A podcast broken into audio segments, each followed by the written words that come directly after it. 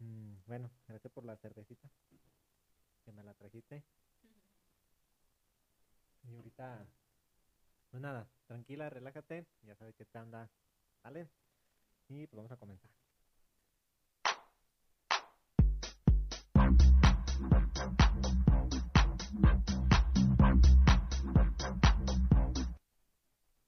Hola, ¿qué tal? ¿Cómo andan?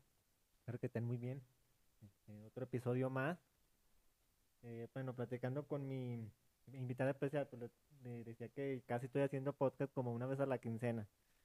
Cada- quincena estoy haciendo, pues ya sabes, ¿no? Adultos, este, compro- eh, ¿cómo se dice? Compromiso laboral y toda esa, toda, esa- toda esa onda que tiene que ver con, con ya ser adulto, ¿verdad? Que no quisiera, pero bueno, ya que más. Enfrente estoy con una gran amiga que nos que fue muy peculiar el, el, el igual ni siquiera la platicamos, no pasa nada. Fue muy peculiar y bueno, fue la primera vez y las sí fue, porque después te encontré en otro lado, en una parada de camión. Fue como que también así otra otro acercamiento porque nos dejamos de ver cierto tiempo, ¿verdad? Y como yo de pendejo que cada cada año, bueno, cada año, cada seis meses cambiaba de teléfono. Nos veíamos una vez al año y siempre era el mismo día. Sí, ¿verdad? Y Sí. como para esa misma fecha. Por eso hacemos nuestro aniversario de, de amistad. Y estaba bien padre. Conmigo está Dani. Bueno, sí, te llamas Daniela. Daniela. ajá. Daniela, pero de cariño o todos le decimos Dani.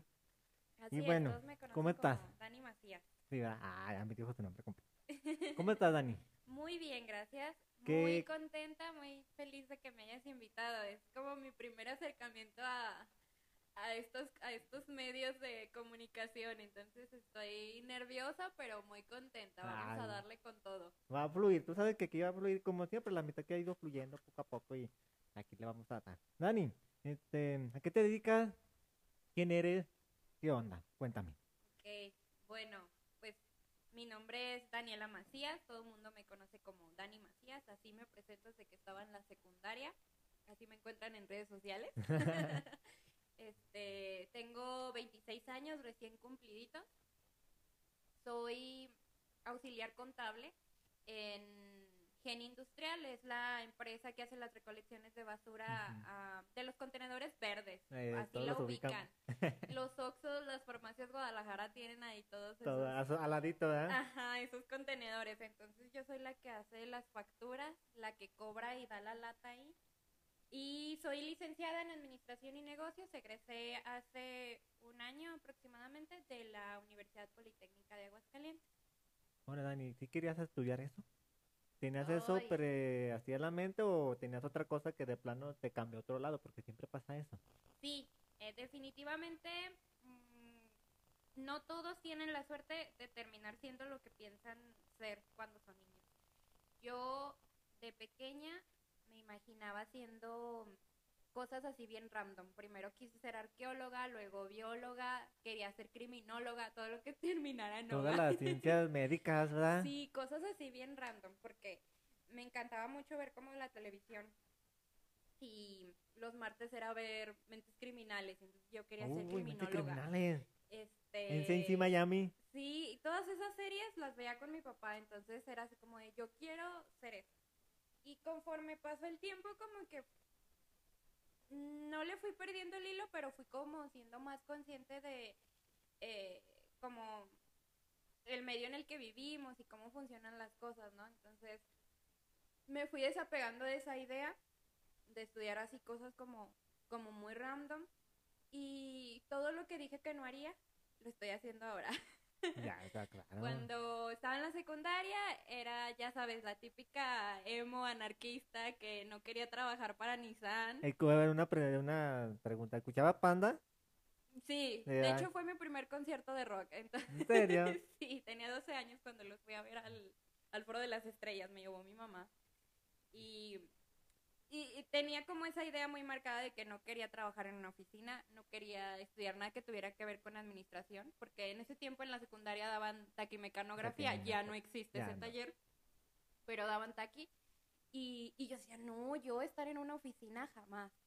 trabajar para Nissan, no, porque el sistema y hay que destruir el sistema y cosas así, ¿no? Bien anarquista y todo el rollo. Ajá, o sea, yo bien metida en, en toda esa onda.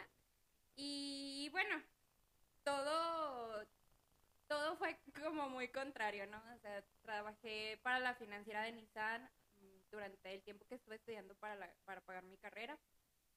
Este, también pues trabajo en una oficina y la mayor parte de, desde que empecé a trabajar, a, pa- a partir como desde el 2016 más o menos, este, he trabajado pues en puras oficinas, ¿no? Me desarrollo como más en el área administrativa y he tenido pocos trabajos operativos. En algún momento, mientras estudiaba la carrera, estu- eh, trabajé en Little Caesars. Entonces, ya sé cómo hacen las pizzas. no me gustan las pizzas desde entonces. Ese fue un, un ligero trabajo operativo y también estuve trabajando en una fábrica que fue de mis etapas favoritas en cuestión laboral. Me gustaba mucho pues estar como en el almacén, en el área de producción. Yo, yo me autodenominaba la reina del almacén porque era la única niña ahí. Y entonces, Como si fueras la encargada, digamos. Sí, no llevaba parte del área administrativa y compartía mis actividades con, con un amigo que, bueno, mi compañero y se volvió uno de mis mejores amigos, Dani, que yo espero que me, que me Le mandamos un saludo a Dani. sí, Dani, sabes que te quiero mucho. Él, él, todo lo que tenía que tuve que aprender sobre el almacén, cosas como muy técnicas, cosas que, que no, o sea, en la vida imaginé que iba a tener que aprender este, de tornillos, de piezas, de láminas, de materiales, todo, todo él, mis respetos, me lo enseñó todo. Y estuve trabajando ahí, fue una de mis mejores etapas porque descubrí que a mí lo que me gusta es el área de producción, el área operativa es lo que hace que el día se te vaya de volada, lo, lo disfrutas mucho, bueno, yo en particular, y siempre hay algo diferente. Aparte que tienes mucho contacto con todas las áreas de, de la empresa y te desenvuelves como con todos los compañeros, no tienes contacto tanto con el área productiva como con el área administrativa y empiezas como a colaborar, o sea, formas parte de, de todos los procesos. Sí, un trabajo en equipo, no más que nada. Ajá, entonces esa fue, esa fue una de mis mejores experiencias laborales y ya, bueno, ya titulada, empecé a trabajar acá en GEN y pues estoy en esta etapa de descubrir si me gusta o no mi trabajo, precisamente cuando veníamos para acá te platicaba ¿verdad? eso que eh, sí tengo ahí por ahí un tema de, de qué tan productiva soy, qué tanto procrastino y esas cosas, entonces me quedé analizando si si realmente esto es lo que quiero y pues ahí por ahí ya yo creo que en el siguiente capítulo vamos a hablar de eso. No, sí, yo como te dije antes del, eh, bueno, en el preview, que no va a ser la primera ni la ni la última, ¿eh? No, pues yo encantada, encantada de, de participar. Mira, vamos a regresar un poquito porque ya me hablaste de la secundaria. Este, vamos a hablarnos de la prepa. ¿Cómo eras en la prepa? ¿Qué onda? ¿Qué de- eras? Porque típicamente pasa lo contrario. Bueno, a mí me pasó lo contrario. Yo en la secundaria era bien nerd. Pero ya pasó a la prepa y no mames, fue un desmadre. Porque ya lo que no hice en la secundaria, pues lo hice en la prepa. Claro. En tu caso, ¿cómo fue? Hoy nunca fui un desmadre, yo creo que hasta la universidad. Ay, cabrón. En la secundaria era muy nerd, no hablaba con nadie, no tenía muchos amigos. Y en, de hecho, uno de mis amigos, que también es un mejor amigo de toda la vida, Vicente, yo, yo sé que sí me va a estar escuchando, entonces un saludo para Vicente. Él este, fue mi compañero a partir de segundo, de segundo año de secundaria, y de hecho trabajamos más de un año juntos aquí en Gen. Y y era lo único que me hablaba, o sea, sí era como muy nerd, muy seria, muy callada. ¿En cuál secundaria estabas? En la 18. ¡Oh! La Me bendita que 18. tú también estuviste en la 18. ¿En la tarde o en la mañana? No, yo estuve en la 5 general. Nomás que soy de metro en la 18. Oh, ok, ok, ok. ¿En la Eh, tarde?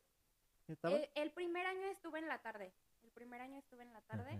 El segundo año estuve ya en la mañana, segundo y tercero. Ah, ok, Ujú. ok. Me, me cambiaron gracias a mi vecina, la señora Irma. ella era como vocal o algo así de la mesa directiva y gracias a ella me apoyó para cambiaron. hacer el cambio. Me, me Ok, cambiaron a la mañana, ella, ella abogó por mí, fue la palanca. Entonces, ¿Pero sí querías?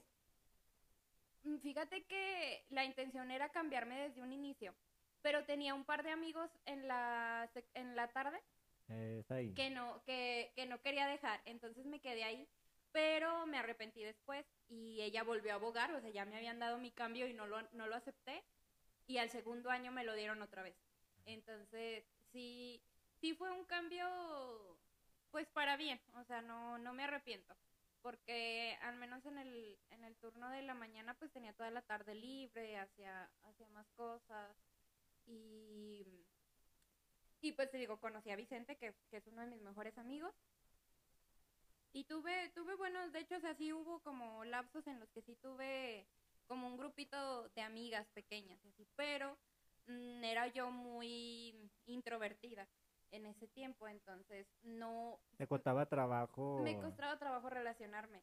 Y yo tenía como ese afán de que quería ser popular y de que quería, este, ya sabes, como las películas y esas cosas. Y, y no, nunca fui así. Eh, aparte que no era relajienta, entonces en la secundaria como que es la etapa en la que muchos hacen, o sea, la mayoría son como puro relajo y así, ¿no? Y nunca me supe como involucrar, no, no. Entonces, no, en la prepa entré como bien decidida que quería un grupo de amigas grande y quería que fueran niñas, porque siempre había tenido como más amigos hombres. Y sí, sí lo tengo, de hecho son, son amigas de, de ya pues casi 10 años. Este, la prepa fue una etapa, mi etapa oscura. ¿En cuál estaba, a ver, para empezar? En el CETI 155, en el que está Ah, por está el por hogar de la el- niña. Ajá. Ay, ¿Pero oscura en qué sentido? ¿Era dark? Ah. no, era otaku. Ay, Ah, por eso digo que, que era mi, mi- es mi pasado oscuro. Mm, era otaku o friki, no sé cómo, cómo le llamen ahora porque ya, ya han cambiado muchas cosas. Pero sí, en la secundaria descubrí que me que las cosas que más me llamaban la atención o las caricaturas que más me llamaban la atención pues era Naruto y así, ¿no? Ese tipo de caricaturas. Yu-Gi-Oh! y todo eso. Sí, y entonces tuve compañeras, que son con las que me juntaba, que tenían como que los mismos gustos o gustos afines. Y entonces paso parte de, gran parte de la preparatoria con, pues continuando con esos gustos, ¿no? Seguí viendo anime, escuchando géneros japone de música japonesa. Me empezó a gustar el K-pop. Una compañera me, me pasó así como un grupo, se llamaba Big Bang. Es un grupo que ya no existe, pero eh, en ese tiempo era del era tipo como BTS ahorita. Sí, Entonces, me, me he dado cuenta que antes era este tipo de música de K-pop, antes era como más underground, o sea, como que no era tan popular sí. como ahorita, ¿no? y sé no si la te- pasaban en la radio y así. Ahorita ya es como BTS canta y ahorita con que dijiste Coldplay. BTS, me acuerdo que es Blackpink, algo así, unas morras. Ajá. Ah, cabrón. Y, y en mis tiempos, o sea, hace 10 años o más de 10 años, eh, estaba muy de moda Big Bang. Todavía me acuerdo de los integrantes, era Seung, Daesung, Taeyan Ay, cabrón, te sale todo. y, y G-Dragon. Era súper fan. El, el fandom se llamaba VIP, eh, VIP de, de VIP. Sí. Y este. Yo hasta quería tener como el. el- cada, cada fandom de, de estos grupos tienen como un estandarte y el de ellos era una coronita, ¿no? Y, y prendía lucecitas y todo. Yo era, me hice muy fan del, del grupo de, de K-pop, de todo eso, incluso intenté formar parte de un grupo de, de baile, porque no sé si ahorita todavía haya, había torneos de, de baile en la Plaza de la Tecnología. Ajá, Y entonces escribías a tu, a tu grupo o a tus amigos para presentar las coreografías. Y entonces los sábados era como el torneo de baile y vas y, y todos así bailan alguna coreografía y dan premios. Este, principalmente eran como pases para, para las, pues, las convenciones. También iba a las convenciones y esto es lo peor, hacía cosplay no, no pasa nada. ya, ya no es algo que, que me, o sea, ya no forma parte de mi vida, ¿no? Pero en, en ese momento sí. Pero sí- no te arrepientes, o sea, que forma, o sea, forma parte de tu vida interiormente, aunque lo llames oscura o algo, pero Sí, bueno, a final de cuentas forma parte de mi pasado, ¿no? Y es algo que, que no puedo borrar, pero mm, llegué como a la conclusión de que estaba como muy encasillada en, en esos gustos, como que mi vida giraba en torno a, a, a las caricaturas, a, a esta música y dejaba como de pronto de, de vivir a mi alrededor por estar como metida en eso. Y aparte, pues tu realidad no queda allá Muy afuera. diferente. ajá. Diferente, exacto. Entonces, yo no entré en, en esa, o no caí en razón de, no sé, como no hice esa reflexión yo sola, sino que alguien más me compartió ese punto de vista y conforme fue avanzando el tiempo, pues me di cuenta que sí era cierto, ¿no? O sea, de pronto estaba como muy encasillada en esas historias, en como muy inmersa en todo lo que pasaba detrás de la pantalla y no me daba cuenta que, que me estaba perdiendo de muchas cosas que están acá de este lado y que eran como más reales, ¿no? Que eran 100% reales. Entonces, bueno, tuvo muy, co- cosas muy buenas porque de hecho me apasionaba tanto el tema que hice un proyecto en la preparatoria de un café cosplay. Eh, son cafeterías que existen en Japón, en el en un barrio Shibuya, creo que se llama, ya no recuerdo bien, pero son cafeterías atendidas por por maids, por creo que sí se menciona. Este por meseras que están disfrazadas de sirvientas del siglo XIII, sirvientas francesas del siglo XIII, así ah, como pues, muy interesante. y, y es, y es un, un cosplay. Entonces, bueno, yo hice un proyecto porque había concursos a nivel, a nivel CETIS, a nivel estatal y a nivel nacional de emprendimiento. Y también de ciencias, o sea, abarcaban como muchos aspectos. Y, y en ese tiempo era como alguien que quería participar en todo, que me quería meter así de, ay, en la secundaria eran concursos de oratoria, entré a la preparatoria y que el concurso de emprendedores, ay, yo quiero. Y me metí a hacer, a- a hacer este proyecto y, y es porque me apasionaba y porque realmente me gustaba y fue algo bueno que me dejó. Hice el, el proyecto de la cafetería, gané el segundo lugar a nivel estatal y me dieron la oportunidad de viajar a la Ciudad de México al concurso nacional y expuse mi proyecto eh, de forma, pues, con Sí, con otros con estados. otros estados y conocí mucha gente que de hecho a la fecha tengo amigos a los que les sigo la pista y que se volvieron muy cercanos. Freddy es uno de ellos, vive en Tapla de Comonfort, es una, yo le digo que una montañita y ya me dice, no, no, no, es una ciudad. Bueno, es un, es una ciudad que está en la, en la Sierra de Guerrero y él, él ahorita ya es ingeniero, me lleva un par de años, pero seguimos siendo amigos desde entonces y, y no, nos, no nos hemos perdido la pista. Entonces, a final de cuentas, esa, esos gustos, esa pasión que yo tuve en algún momento, pues me trajo cosas buenas, ¿no? Esta experiencia de haber viajado a, a México, de haber ido a, a concursar, de conocer gente. De hecho, me llevaron a las pirámides y conocí novia, nunca había conocido las pirámides. De Teotihuacán, ¿verdad? Ajá, la de que chulada la pirámide del sol, de la luna, y a ti que te gusta mucho Sí, el- me es- encanta. eh, la, la cultura mm, mexicana. Entonces, no, o sea, yo encantada. Fue una experiencia muy, muy buena y la verdad, ya no es algo a lo que volvería, no, estoy como más interesada en Oye, pero mismo. eso duró las tres, los tres años de la prepa. Sí, los tres años de la prepa. cabrón. todavía entrando a la universidad, pues todavía llegué presentándome como, ay, a mí me gusta el anime y soy K-popera y todo eso, ¿no? Y ya en la universidad, Ya ves otra cosa. Eh, sí. Ya te tapas con otro mundo y dices, ¡a la madre! exacto, y, y ya traía como esta reflexión que habían insertado en mí, así como de aguas, porque estás encerrada viviendo todo esto, pero no estás viviendo lo que hay afuera, lo que es real.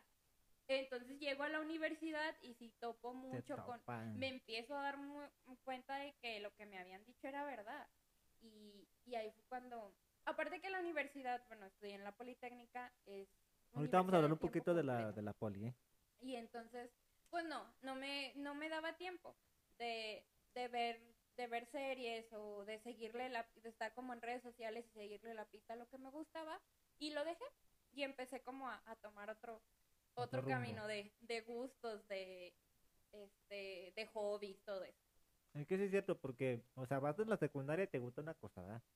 Porque no, te, no tienes la madurez. Luego vas a la prepa y mm, así, ¿no? Este, te pasa eso. Luego llegas a la universidad y te encuentras con otro pinche mundo, que todavía más cabrón.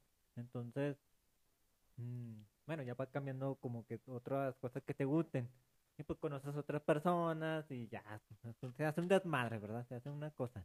Lo que te quería preguntar de la Politécnica es, ¿fue tu primera opción? ¿O ya tienes antecedentes de otras cosas? No, cuando entré a la universidad no tenía ni claro qué quería estudiar, qué quería hacer, ni cómo lo iba a hacer. O sea, fue como un, tengo que escoger una universidad. Y había llegado a ese punto de quería estudiar relaciones internacionales. No me pregunten por qué, ni siquiera yo lo recuerdo. Vi un folleto de la VM y me llamó mucho la atención lo que explicaba sobre lo que era relaciones internacionales. Digamos que no quería algo convencional y, y, eso me sonaba como a, eh, como a una carrera con muchas expectativas, hablar inglés, viajar, todo ese tipo de cosas. Y, ni, no, no tenía claro, ni tenía como alrededor personas que me pudieran orientar. Entonces me dejé guiar por esa idea de que quería estudiar algo que, fuera como relaciones internacionales y todo esto. Obviamente la UVM, el TEC de Monterrey, que tienen esas carreras, pues están fuera del presupuesto. Ajá. Y entonces doy con la UPA y la UPA tiene negocios internacionales. Sinceramente no tenía idea de qué consistía, pero dije, ya lo encontré. Pero no te tocó como la del buscar a ver qué se trata esa mamada. ¿Qué es negocio? Sí, o sí. Fui la moneda al aire de, ah, chingue su madre, ahí ya. No, o sea, sí busqué, pero no tenía como, como que llegas con la idea, con una idea.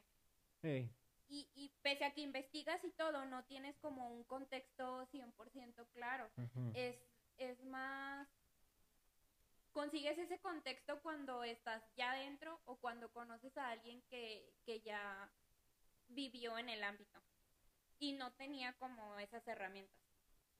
Entonces simplemente pues me basé en lo que venía como en el extracto curricular de la carrera, qué materias llevaba y todo como que me pareció atractivo. Aparte que el modelo que ofrecían para, para entrar, el esquema que te hacían, que una entrevista que este o sea sonaba como muy diferente no a solamente a otras universidades que nomás te aplicaban el examen ah, ya pasaste ya dentro y lo que ajá y lo que saques pues vas para adentro no no acá era como te voy a hacer un examen psicométrico para saber si eres apto para estudiar mi carrera eh, te voy a hacer un era un, un examen psicométrico te voy a hacer una entrevista me entrevistó la directora de la carrera. Entonces, pues todo eso como que sonaba muy atractivo y subió mis expectativas. Sí, sí es la universidad que quiero. Entonces, pues la elegí. No, fue mi única opción, de hecho no... Ah, fue, o sea, no tuviste No presenté examen en ninguna... De hecho, ahí ni siquiera haces examen. Eh, vas al, al, al psicométrico nada más, no haces examen de conocimiento. Porque tienen un propedéutico el propedéutico es como ah, tu examen de cuatro meses para ver si te quedas en la carrera. ¿Qué modalidad es? ¿Es cuatrimestral, no? Es cuatrimestral, ajá. Entonces... Y te tienen chingas, ¿no? A perro. Porque mm. van así, o sea... Van a madre. Cada, cada, cada 15 días, cada semana ya tienes examen y proyectos, no tienes vida social. Y si la tienes es como compartida. en el o sea, nomás salgo y voy a salir tres horas y ya, la verga, vamos a la casa. Sí, es, es muy complicado. Y bueno, yo entré, nunca imaginas qué es lo que vaya a pasar a futuro, ¿verdad? Entonces, o sea, ahora sí que como dicen las abuelitas, uno, Dios, uno propone, Dios dispone. Entonces entré con la idea de que acabar mi carrera. Ah, aparte era súper rápida, o sea, tres años, cuatro meses. Ah, tres años, cuatro meses. Tres años, cuatro meses o ocho meses. Pero era súper rápido, o sea, ni siquiera los cuatro meses me iba a aventar de carrera. Y yo, ah, pues sí, de aquí soy porque calculándole iba, entraba de 18 iba a salir de 22 años. Y sentía sinceramente que me podía comer al mundo y que era bien chingona. Dije, sí, o sea, yo la voy a acabar en cuatro años y cuadro de honor o mención honorífica, lo que tú quieras. pues no, o sorpresa que no. Este, pero sí fue mi primera opción, no tenía otra opción y de hecho llegué a la entrevista con, la directora de la carrera, pero así bien segura de, ¿en qué otra universidad hiciste solicitud? En ninguna porque yo me voy a quedar aquí. Y, y pues sí, sí me quedé. De hecho, ese día me acompañó mi papá y la directora salió a, a saludar a mi a, a presentarse con mi papá. O sea, tenían como ese trato. Hasta eso no. no O sea, eran como que muy mal. formales, ¿no? Ese pedo, pues. Sí. Sí, tenían un acercamiento. O bueno, al principio. que yo Ahorita ya no sabe cómo está la onda. Pues tiene dos años. Eh, que sí, dos años que no voy. Bueno, que ya no tengo como contacto tan, acer tan, Sí. Tan acercado. Me titulé apenas el año pasado porque no la acabé en cuatro Eh, que te, meses. te- te iba a preguntar más adelante de eso, porque yo te conozco. Sí, ya pero- conoces la historia. Sí. Eh, pero sí tenían como como este acercamiento, como no sé, como te daban al principio como un trato muy personalizado.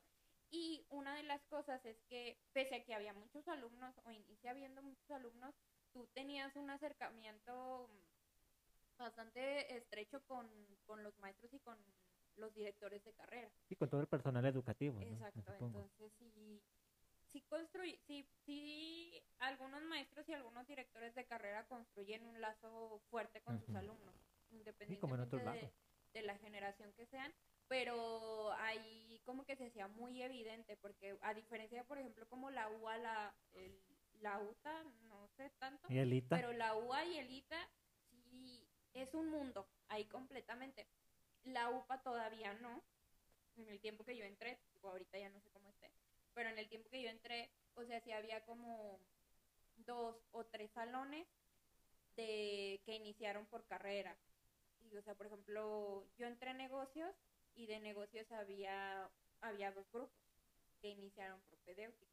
Ajá. Y ya después conforme va avanzando, pues los van mezclando, muchos Luego te van saliendo algunos. Y hay- sí, sí hay como deserción educativa en, en ¡A otras madre! universidades.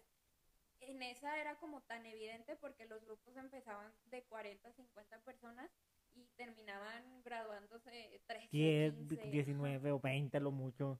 Sí, eh, ya, ya empezaban siendo, bueno, ya terminaban siendo grupos muy pequeños, porque si es un sistema, el sistema cuatrimestral sí es un sistema muy exigente.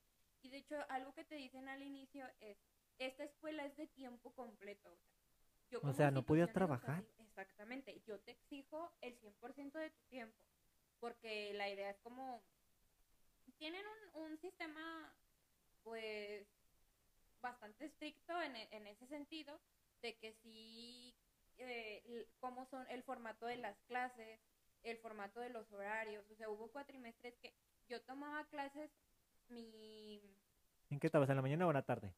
Estuve en los dos turnos, Ay, cabrón. Ajá. ¿Y qué horario tenías? de, en la mañana era de 7 a 2, Ajá. y mm, en la tarde era de 2 a, a 8 o a 9, no a 9. Sí, porque creo que terminaba la clase a las 8.50. Sí, pues, Eran no. clases de 50 minutos, no eran 60 minutos. Y ahí la ventaja era que, por ejemplo, cuando tenías dos horas, pues tenías 20 minutos libres, entre comillas, para, para salir al baño, ir a comer, etcétera. Porque eh, esos 20 minutos era como el lapso que separaba una clase de otra. O 10 minutos si era una, una sesión de 50. Entonces, pero sí, son muy estrictos, muy, o muy en ese sentido de que te tienes que enfocar 100% a la carrera porque yo soy muy exigente como eh, institución educativa. Y pues ahí es el problema. Muchos de los jóvenes ahora, me incluyo, incluyo a mi hermano, por ejemplo, este, tienen que trabajar para, para estudiar. Y ahorita más por la pinche pandemia, ¿eh? Porque Exacto. sí está muy cabrón, o sea. Entonces, de hecho, hoy precisamente una amiga me preguntaba, oye, ¿que dónde estudiaste y que cómo la ves ahí? Yo, mm, ella es mamá y obviamente va a trabajar y, y cuidar de su cuidar a su bebé. Y yo le dije, sinceramente, no porque no pueda, sino porque son cosas que lo hacen cada vez más difícil. Y en algún momento pierdes la motivación y lo haces como por Por ya, por hacerlo, sacarla o a sea, esa mamá, es ya. como de, yo lo que quiero es ya titularme. Sí, ya, Exactamente. ya, como sea. Entonces, yo sí pienso que es muy importante, o sea, ahora se los digo por experiencia propia, que elijan una institución que vaya a acuerdo no nada más a, a la carrera que quieren estudiar, no solamente que les ofrezca una carrera, sino que el cuadro curricular les interese casi al 100%, no, que no sea como, ay, pues, de, un cuatrimestre me interesa una materia por cuatrimestre, pues no lo hagan porque se van a condenar, o sea, estudiar algo que no les gusta, está- no porque te vas a dedicar siempre a eso, puedes estudiar eso y no dedicarte a eso, pero porque vas a estar ahí por cuatro o cinco años estudiando cosas que no te gustan, viendo cosas que no te apasionan y además vas a estar pagando porque te enseñen a hacer algo o, o por aprender algo y si no te apasiona, ¿qué caso tiene pagarlo? Entonces, primero que nada, escojan algo que realmente les guste o les apasione, sin importar si se van a dedicar a ello o no, porque bien pueden ser doctores y tener un puesto de birria y vivir de su puesto de birria. Ya, entonces, huevo. Y les va a ir mejor. Que se, que haga un consultorio ahí. Ajá, entonces, e- ese, ese sería como el Que no tiene nada de malo, ¿eh? Ah, no, claro Porque que no. yo- mucha gente, y ahorita la sociedad te dice, ah, que eres doctor y deberías estar ahí. Ya, Ay, chinga, no, o- solamente o te me tengo que quedar bien y ahí. cosas así. Sí, no, no tiene nada de malo. Yo creo, algo que le comparto mucho a mi hermano es que, a diferencia de hace algunas décadas o de otras generaciones, ahorita tenemos muchas opciones. Tenemos muchas opciones y, por ejemplo, esto es una opción, el compartirles las experiencias que hemos vivido para que no, no que no cometan los mismos errores que nosotros, sino que tomen mejores decisiones, porque los errores siempre van a estar, pero Sí, que claro. tomen mejores decisiones. Entonces, yo primero que nada les diría, elijan algo que les guste, que les apasione, porque van a pagar porque les enseñan. Cabrón. Y, y- y los van a exprimir. Entonces, esa es una. Busquen una escuela que sea accesible a sus horarios. Si ustedes saben que van a trabajar, que, que forzosamente van a tener que dividir su tiempo entre el trabajo y el estudio, busquen una institución que sea flexible con esto, que sea comprensible en ese sentido, porque hay instituciones que no lo son y que sus maestros mm, comparten esa ideología. O sea, hay maestros que son muy rígidos en el sentido de decir, no, yo quiero que estés presente y, y yo quiero que vengas y que llegues a tiempo y que yo no te doy 5 o 10 minutos para que, para que entres, cosas así. Entonces, no vale la pena vivir en ese estrés. Créanme que no vale la pena, así que mejor busquen una... Hay muchas universidades que sí tienen esa flexibilidad, que son de 5 a 10, por ejemplo, creo que la UTA tiene esa flexibilidad. Hay ya universidades públicas que manejan un sistema dual donde puedes trabajar y estudiar al mismo tiempo, donde ya nada más vas y presentas proyectos y aprendes como, como sobre la marcha o sobre la misma práctica. Busquen esa opción. Si ustedes saben que sus papás los pueden apoyar o que no van a tener que estudiar, entonces ahí pueden escoger una escuela que los Hasta del semestral, seis mesecitos y Sí, y- cuatro y- años.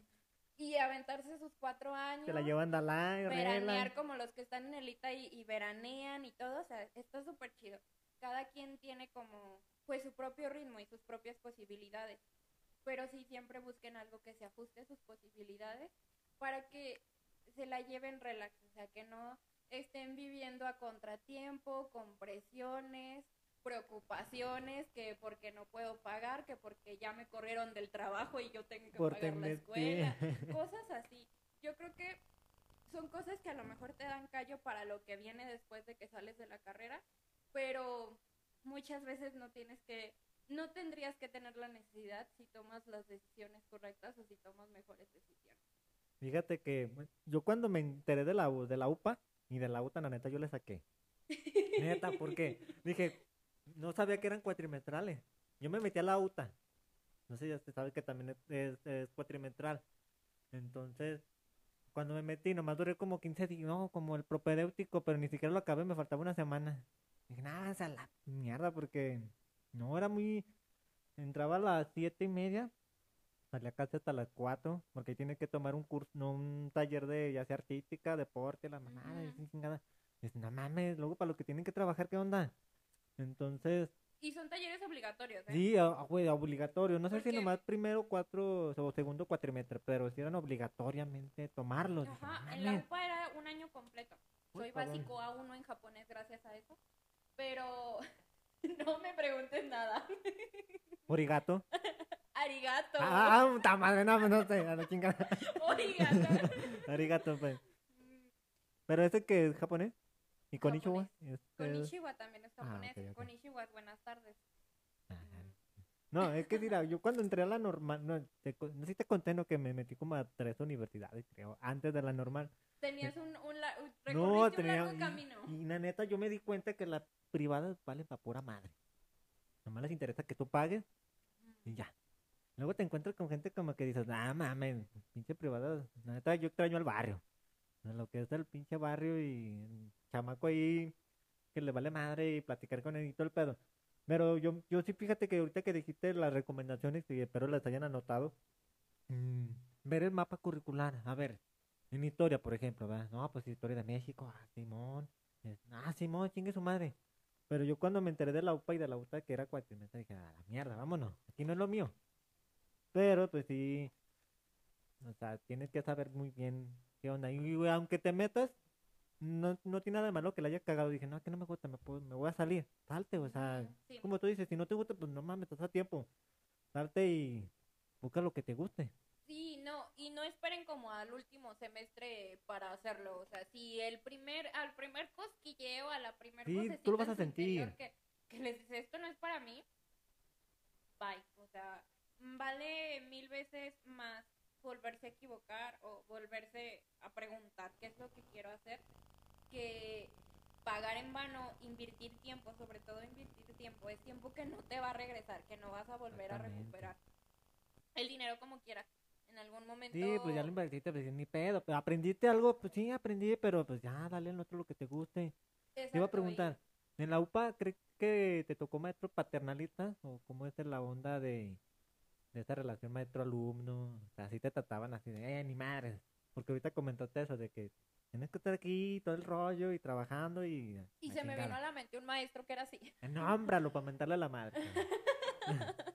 Mm, Creo que es como en todas las instituciones. Hay de todo. O sea, hay de todo. No sé si te pasó a ti que en la prepa te decían, ay, cuando entren a la universidad, los maestros son Desde así". secundaria. Cuando entres en la prepa, no va a tocar, ay, madre. Cuando en la prepa, cuando estés en la universidad, te va a venir, ni madre. Ajá. Sí hay uno que otro que sí te va a cagar el palo. Sí, y siempre va a haber maestros que, eh, que todavía están como que muy con esas ideas arraigadas de otras generaciones. Ya hay mucho maestro joven, Es lo que me he fijado. eh. o sea, ya te tocan maestros de, que te llevan cuatro o cinco años, ¿no? O sea, estás en la carrera a los 22, 23 y tienes maestros de menos de 30. Ay. Entonces, eso, eso está chido porque ya tienen una noción más diferente de cómo es el mercado laboral y de cómo deben enseñar, de cómo debes preparar al alumno para ese mercado laboral. Pero si hay maestros más en el sentido como es que no no no solo en la forma de enseñar, sino en la forma de tratar al alumno. Si hay maestros que todavía son como muy y son más de generaciones anteriores. ¿La mayoría o si hay uno que otro y te tocó a joven? No, fíjate que es que yo me di de baja un año. Sí, sí, sí me y luego regreso para terminar la carrera. Y cuando regreso, mis maestros nuevos sí eran maestros mucho más relajados en el sentido de que eran mucho más comprensivos, porque por ejemplo, ya es- eh, fue era el último año de la carrera, ya estábamos en la especialidad y ya había mucho compañero que trabajaba. Y eran muy accesibles en decir, bueno, está bien, hoy no pudiste venir a la clase porque saliste tarde o porque tienes tu negocio o porque eres mamá, no hay problema que te pasen los apuntes. O sea, ya ni siquiera tomábamos Oh, sí. apuntes, ya, ya era muy diferente a cuando entré a la carrera. Pero sí había maestros que tenían una forma de tratar al alumno muy grotesca, muy déspota, eh, que eran muy rígidos también en ese sentido de a mí no me interesa si tú trabajas, tú tienes que venir y llegar a tiempo, no, no accesibles en ningún sentido.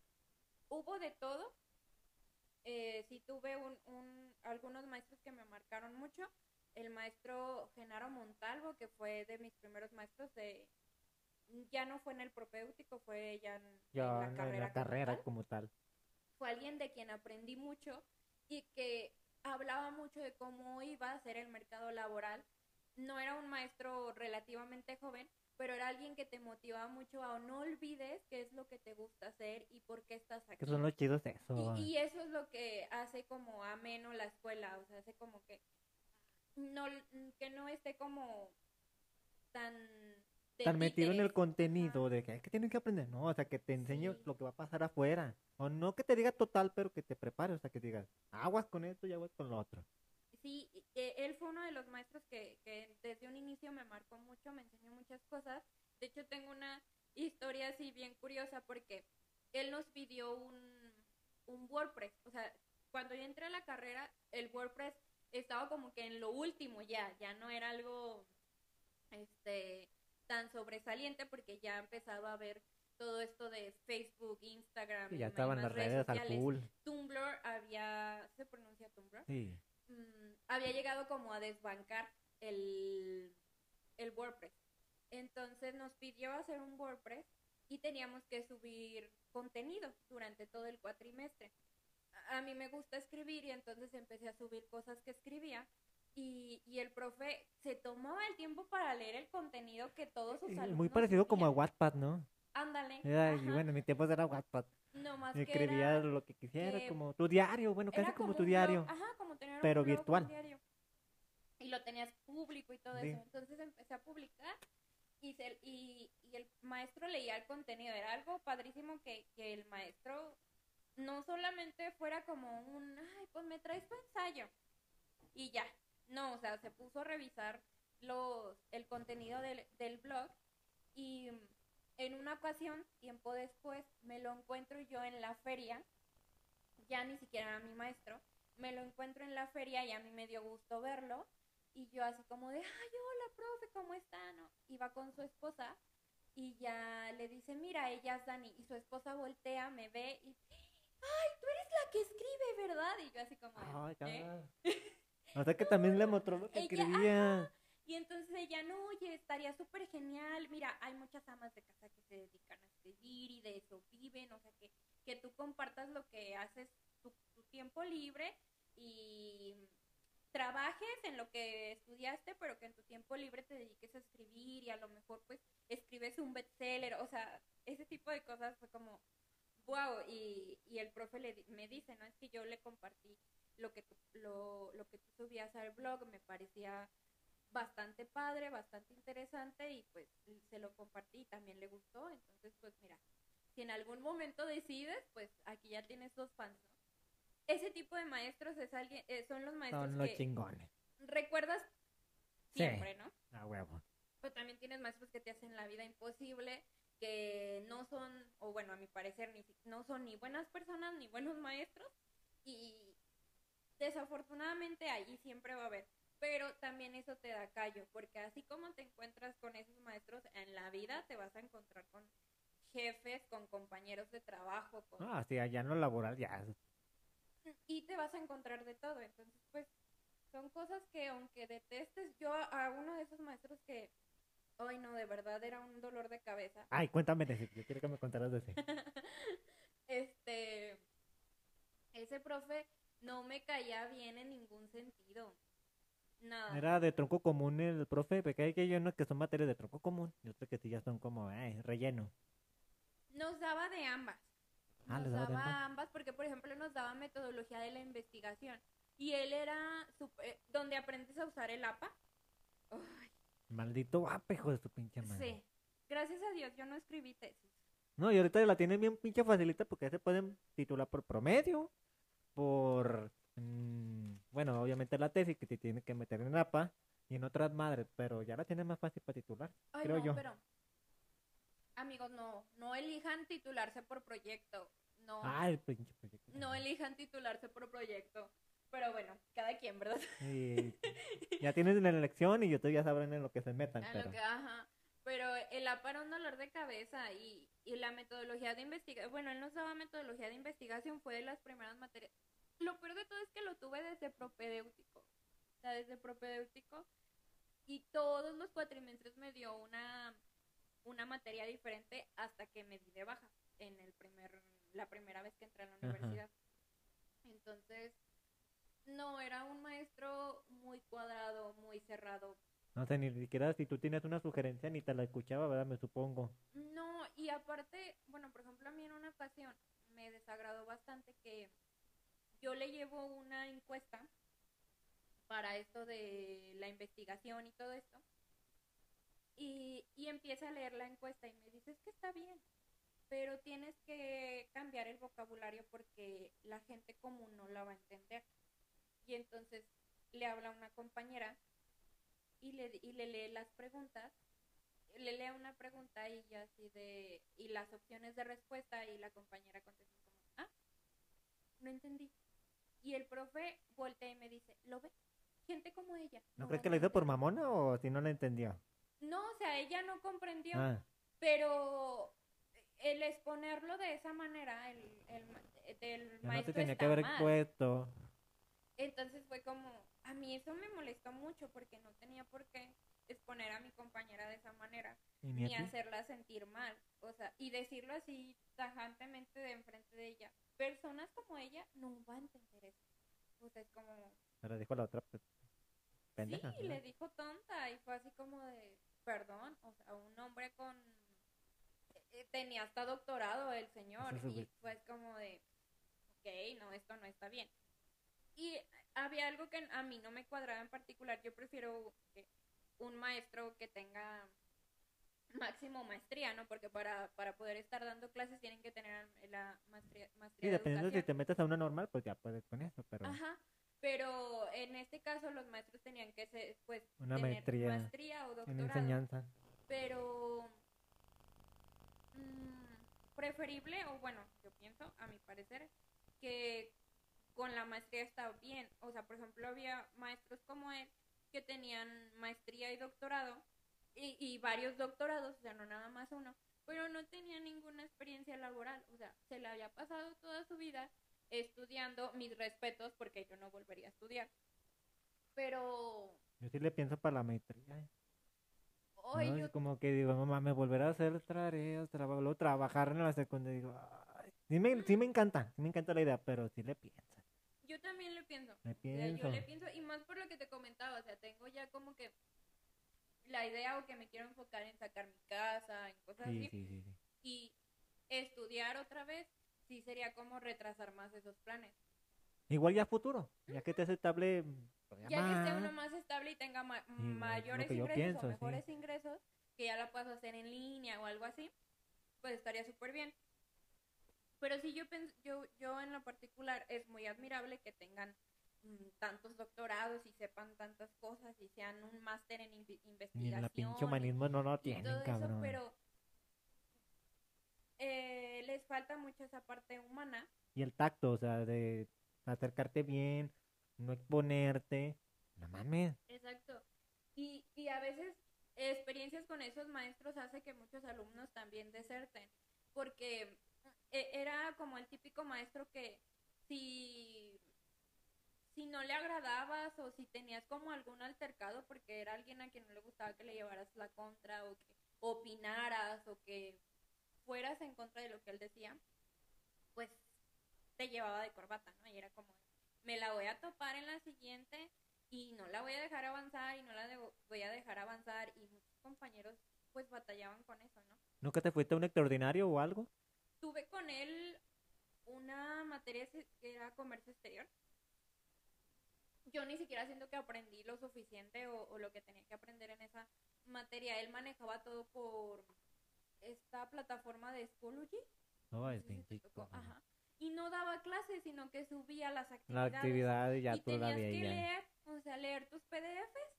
Y ni siquiera te la evaluaba, porque se supone que tiene que evaluártela y ahí la dejaba. Ah, no, o sea, él, él te daba tiempo, Ah. o sea, un, te ponía una actividad. Para variar, yo trabajaba en el aeropuerto en ese tiempo, entonces siempre mandaba mis actividades hasta el sábado o el domingo, ya con tres, cuatro puntos menos, o sea, siempre me iba a segundas oportunidades, así se le llama ahí en la UPA. Siempre el primer examen, pues lo reprobaba. Y siempre me iba a segundas oportunidades con él en esa materia. Y no, no, o sea, yo no siento que realmente haya aprendido porque nunca nos explicó una, una clase o un tema. O sea, era sube sus PDFs, Y los ya. tenías que leer y, a- y luego los exámenes eran de una pregunta. O sea, era un PDF de 40, 50 hojas y no sabías qué te iba a preguntar. Tenías que leerlo y memorizar casi todo porque o tratar de memorizar lo más que tú, que tú pudieras porque quería que la respuesta fuera textual. Entonces era como, ¿qué? Si, er- si de pronto hay maestros que sí son muy cuadrados como él y pues no, o sea, vas a tener que lidiar obviamente con él y te digo, Sí. ya por fuera te va a pasar también, pero... eh, O sea, son- también como que dentro de lo que cabe, que no mames. Sí, O sea, ya, ya siento que está como ay, muy pasado de lanza, como muy mamoncito de, de su parte de hacer eso.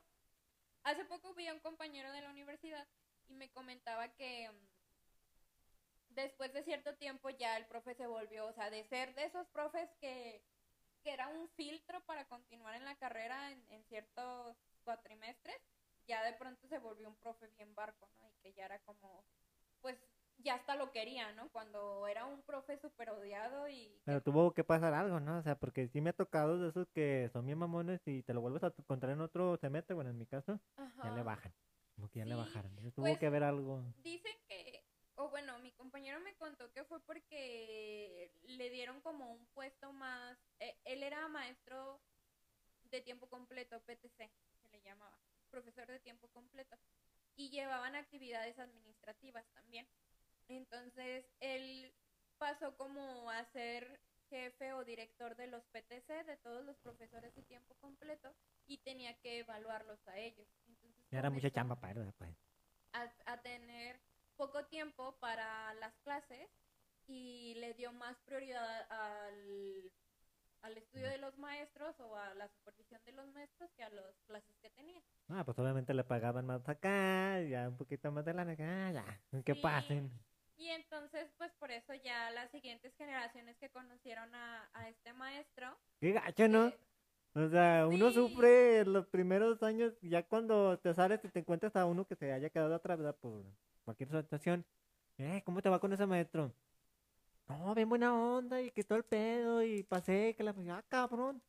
En mi tiempo vivías bien hijo de su pinche madre y ahora ya... sí, no, a mí de verdad que nunca me cayó bien. O sea, nunca fue un maestro que, que me agradara. Y de hecho, cuando me tocó para las estadías, que es como hacer una tesis pequeña, me tocó para las dos estancias. Haces estancia 1, estancia 2 Ujú. y estadía. Que la estancia 1 y 2 son para prepararte para la estadía porque es el full en, en, en esa universidad. Es como, como el tipo de los exámenes que les hacen a los abogados, con todo así. eh, era así. El, y te preparan desde el desde propedéutico para eso, ¿no? O sea, Para es como te van alertando de que la estadía y cuando llegues y tienes que estar bien preparado, bien vestido y que no te vaya a olvidar nada y así cosas. Pues las dos veces que me iba a tocar hacer estadía con él, estancia 1 y 2, di de baja la ¿Te tocó las dos con él? Sí, o sea, porque él era como de cajón que daba esas Ay, materias. cabrón. Y entonces, cuando me toca a mí hacer estancia 1 y 2, que fue ya cuando regresé después de ese break que me di, mm, no, o sea, yo, yo hablé con él y le dije, ¿sabe qué? Es que yo, yo trabajo y hago dos horas en llegar a la universidad, yo la neta no puedo venir, no, es que tienes que venir un día. Aunque sea un día, Laurita, me decía Laura Ah, pues ya está bien. porque me llamo Laura. Eh, entonces me dice, no, yo no, no puedo, o sea, no puedo. Y la primera semana ya tenía faltas y ya me había puesto cinco y ya me había reprobado y ya sé qué tanto, entonces ya, ya me habían hablado, ya me había hablado la tutora del grupo, oye, que no estás, que esto, que lo otro, y yo es como de... Ya queda, ¿verdad? Y ya dije, no, lo voy a dar de baja y busqué otra maestra. Igual, al siguiente eh, cuatri, me buscaron, me tocó él de cajón y otra maestra, des- o sea, lo doy de baja y dije, no, voy a buscar otra maestra. Y me toca otra que era igual que él, pero en niña. Y, y dije, no, tampoco. No porque no pudiera o no, no, no tuviera como la capacidad, sino que yo sabía que a mí el, el tiempo que tenía no me lo iba a permitir. lo- y, y no podía darme el lujo de, de ya tener solamente como un año para terminar la carrera y de que me reprobaran por eso. Ujú. Entonces dije, no, no me voy a arriesgar, lo, la vuelvo a dar de baja y ya después consigo otro maestro que, se- que fue muy accesible y me dio chance de presentar la estancia y la estadía con, con él, pero ya de una manera como más, pues, o sea, puntual y todo, cumplí con mis trabajos y todo, pero no tan cuadrado de tienes que venir y me tienes que entregar tal día y tal hora, ¿no? Era como, está bien, Laura, usted tiene todo el mes para presentarme el avance, cualquier duda márqueme, estoy a sus órdenes y todo, y todo fluía de forma diferente que, que estar como preocupado porque, chin, salgo del trabajo y todavía tengo que ir y todo ese tipo de cosas. Bueno, este, ahorita vamos a continuar. Entonces, ya para casi finalizar, porque me tocó, sí me tocó lo de la instancia uno que me platicaste, fue como una etapa donde ya te, te consumió un poquito más de tiempo, ¿verdad? Sí, bastante. Entonces, ya para que me platique cómo fue tu titulación, porque ya hace poquito recibiste tu título, ¿no? Hace como un año, ¿verdad? Entonces, hacemos una pausita para ya darle seguimiento a la otra parte, que, que te queda como poquito, y pues ya, porque tenemos pendiente lo de los festivales, Va, va, conciertos, va.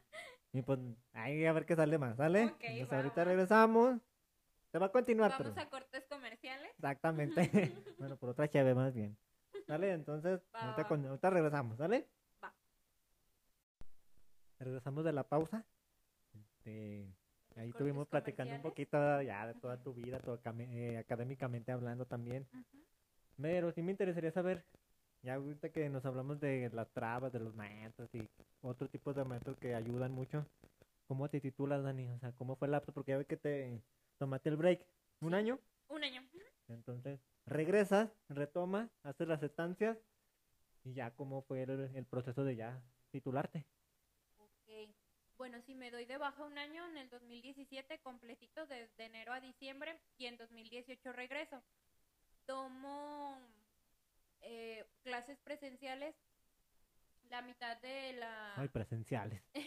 sí, todavía había, había clases presenciales. Tomo la mitad de mi horario por cuatrimestre presencial y la, la mitad de las materias, que fácil eran como dos o tres materias por cuatri, las dejé pendientes para aventármelas por EPC. Es una modalidad que ofrece la universidad después de que estás en el noveno cuatrimestre y si debes materias, las puedes presentar por proyecto. Te asignan un maestro, el maestro te da como un plan de estudios que vas a llevar a lo largo del cuatri. Y eh, la ventaja aquí es que te puedes aventar todas las materias que quieras por EPC después de noveno grado. Ajá. Entonces yo creo que me aventé seis o siete materias. Ay, Cada una costaba mil pesos. Cada uno. Cada una. Eh, entonces esa tu modalidad para pedo. Sí, para nada está barata. Pero bueno, me aventé mis EPCs. mm, Pasé todos en un cuatrimestre. Menos inglés. ¿Qué? Menos inglés. Ah, ese pinche maldito inglés. Lo bueno que acá no me lo pedían, pero sí era muy Y pasarlo. Pasé el TOEFL, el, porque te piden que el, el TOEFL y el EGEL, que es el examen de egreso. Mm, los aprobé, pero no había aprobado el simulador de TOEFL, que era lo único que me Ah, pero faltaba. un pinche simulador nomás es como... Mm, Pero era una ellos lo toman en materia, o sea, cuenta es- mucho. Es como una materia. Es un simu- Ah, te no enseñan a contestar el TOEFL. Te entrenan como a contestar el TOEFL, pero es una materia. Ay, no mames. Y la repetí tres veces. O sea, fue lo peor. Entonces el tiempo que yo debí como ahora, que, o sea, me aventé el- ese año que me faltaba ya nada más para terminar la carrera, porque yo me di de baja en el último año, entonces regreso nada más por el último. Y en un solo cuatro me aviento todas las que me faltaban, quedan como cinco o seis materias, y, me, y repruebo inglés. Repruebo inglés dos veces, y a la tercera la paso. Pero me aventé todo un año completo tratando de pasar inglés. Y bueno, ahí estuviste de, de testigo. Mm, ya cuando por fin paso inglés, pues ya nada más sigue el proceso de titulación. Hay que juntar todo, ya ni siquiera es juntar todos los documentos porque en servicios escolares ya tienen todo. Mi temor era que tuviera que presentar otra vez los exámenes porque yo me tardé todavía un año más después de haber presentado el TOEFL y el EGEL en, en hacer el proceso de titulación. Afortunadamente no tuve que presentar nada porque si no, Qué bueno. No, no pasaba no otra vez sido otro martirio ahí, ¿verdad? Sí, calvario. porque era otra vez prepa- pre- prepararte. Prepararte, porque se te va se te olvida. O sea, tienes un año y otra vez, ah, puta madre. Y, el eje cambia, ¿no? O sea, de- Sí, de- sí, en cambia. algún momento, eh, bueno, por ejemplo, a mí me tocó que fueron temas mm, de finanzas, eh, ay, mercadotecnia, porque llevaba esa especialidad, y administración general, recursos humanos, eran esos cuatro temas. Pero de pronto hay años que varían, o sea, no, no te preguntan lo mismo, no es como los mismos, el mismo temario para cada carrera. Y, y pues mi temor era no tanto el EGEL, porque para el EGEL no me preparé, o sea, para el EGEL fue como, bueno, llevo ya, bastante tiempo estudiando esto, Sí. tengo que saber. Pero para el TOEFL sí, para el TOEFL sí me preparé y pues afortunadamente pasé, que de hecho cuando hice el examen hasta me dio, se me bajó la presión y me desmayé en el baño, no, todo un show. Pero bueno, mi temor era ese, que no me valieran ya los exámenes, pero no, afortunadamente, mm, bueno, junté el dinero, me tardé un poquito para juntar el dinero, no, no fue tan elevado. Este dinero para el título. Para el título, ajá. No es tan elevado, obviamente. Mm, pero yo creo que me esperé. Yo termino. ¿Qué será? Como en agosto del 2020. Ajá. Y en septiembre empiezan los procesos de titulación. Septiembre, octubre. Entonces era como un, un tiempo muy cortito para. Para este pagar el, la titulación. Y me esperó hasta 2021, que fue el año pasado. Ya cuando en pandemia, ¿verdad? Ajá, no me di cuenta que el primer proceso de titulación era en febrero, se me pasó y tuve que esperar creo que hasta mayo, junio, más Sí. o menos. Y ya hice otra vez, el- hice ya el segundo, pro- en el segundo calendario, hice el proceso de titulación que básicamente nada más es pagar y, Sí, pues ya tienen los papeles ellos, ¿no? Ya. y llenar unos formatos que te dan ellos. Ya, Vas, llenas tus formatos y te dicen que... ¿Qué eh, ¿Cuánto te tardaron? ¿Cuánto te tardaron en darlo? Pues normal, normalmente es un año, ¿no? Mm, Se tardaron como 3, 4 meses. Ah, rápido. Ujú. Sí, porque más o menos yo hice mi proceso en mayo o marzo, no sé, más o menos en, en el primer cuatrimestre del año también. Y mm, me lo dieron en noviembre, septiembre o, o octubre, algo así Por por, ahí ahí, más o menos. en esos meses, ya casi al finalizar el año, pero me lo dieron, pues ya nada más te hablan y ya, ya puedes. No va por él, ¿verdad? Sí, porque no hay No hay protocolo de... Ahorita no hay entregas. Antes era en, en el. Sí, lo, sí, los, sí los hicieron en algunos lados, ¿eh? La UAS sí lo hizo. La... Y Elita también tuvo entrega de. Sí, sí. Ujú. Cubrebocas y todo el pedo, pero... Hasta con todo y la mamada. Pero sí hubo algunas que sí la hicieron. Ay, a mí me hubiera gustado ir con toga y tomarme fotos de así. Lo peor es que ese día fui sola y nadie me tomó fotos. Ah, me hubieras avisado. eh, fui. O sea, un En ese tiempo estaba en clases en línea, me valía madre, mandaba la actividad y ya, tenía tiempo libre. Ya la chinga era cuando tenía que entregar calificaciones. Pero Oye, bueno. hubieras dejado el. Sí, el era que, ay, ay, cámara mándamelo para- el sábado, por favor. Sí, no. Ya fue como. Hace cita porque supuestamente no quieren que, que hagas fila Y ni nada de eso. aglomeración de la gente, ¿verdad? Ajá. Y pues ya nada más fui a recogerla. No, no hay como una Y te dieron acá eh, conmemoración. portafolicito y... Ah, el portafolio. bueno, viene en, folder así súper mega el grande, membretado y todo. Mm, la señora me ve, ve la foto del, del título, que obviamente sales como Sales bien peinada. photoshopeado uno. Sí, no, y luego, como cuando me tomé las fotos, ya era pandemia, no te dejan usar en donde Nada. no te dejan ponerte las camisas que ellos te prestan ni nada de eso. Entonces, pues, toda esta parte de, del cuello para abajo es Photoshop. Es nada más como que tu, Tu cara. tu carita así, el ovalito. Y mm, yo llevaba el cabello recogido, pero ellos te lo relampen todavía más, ¿no? Entonces, la señora... Y luego mis labios se veían como que se alcanza a notar otra tonalidad diferente en los labios, pese a que es blanco y negro. Y la señora, pues hagan de cuenta que parecía mi foto con filtro de Snapchat, así no, Cacho, no sí, me sí. veía yo. Y luego sin copete, sin... Sí, Ah, varias ¿Esto? veces. Y luego ellos tienen como unos libros grandotes donde viene nuestras fotos y así. Y veía la foto del libro y volteaba a verme a mí. Veía la foto y me veía. Sí eres, y yo quiere que me quite el cubrebocas. ¿Quiere mi INE?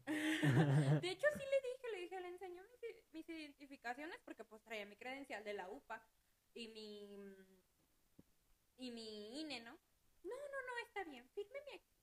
Ya, firmé y todo y pues ya me dieron mi O sea, como quién crees que tú iría a otra persona por un pinche título que ni siquiera vas, o sea. Que ni siquiera vas a usar. No, y no. O sea, el título es un papelito que no sé si tú lo tengas enmarcado en tu. Porque yo nada, yo neta, y creo que me vas a dar la razón. Somos de la generación que ya no hacemos marquecito que cuadrado el marco y ponerlo ahí en la sala. Y No, y me no consta tengo la de mis compañeros y hacerlo. nadie. Llegaba a la casa de alguien y, ah, no mames. Yo nada ya. más he ido a la casa de una amiga y sí lo he visto, pero no creo que, que lo haya hecho ella, sino sus papás. Sí, obviamente. Pues sí, hay que papás de la antigüita, ¿no? Ay, que. No, y hay papás que son como de, ay, yo le di estudio a, a mi hijo, súper válido, súper respetable, qué padre que, sí, que pudieron apoyar a sus hijos. Mm, y hay padres que lo hacen como, pues es, es como honorable, ¿no? Para, tanto para ellos como papás, como para la familia y para Así sus para hijos. todos. Pero, pero no, en mi caso fue como un, al fin lo tengo. Y ya lo guardé. sí, lo Ahí está puse en guardado. En mi, librero. Un libro en mi cuarto y fue como que, "Ah, aquí, aquí donde no estorbe.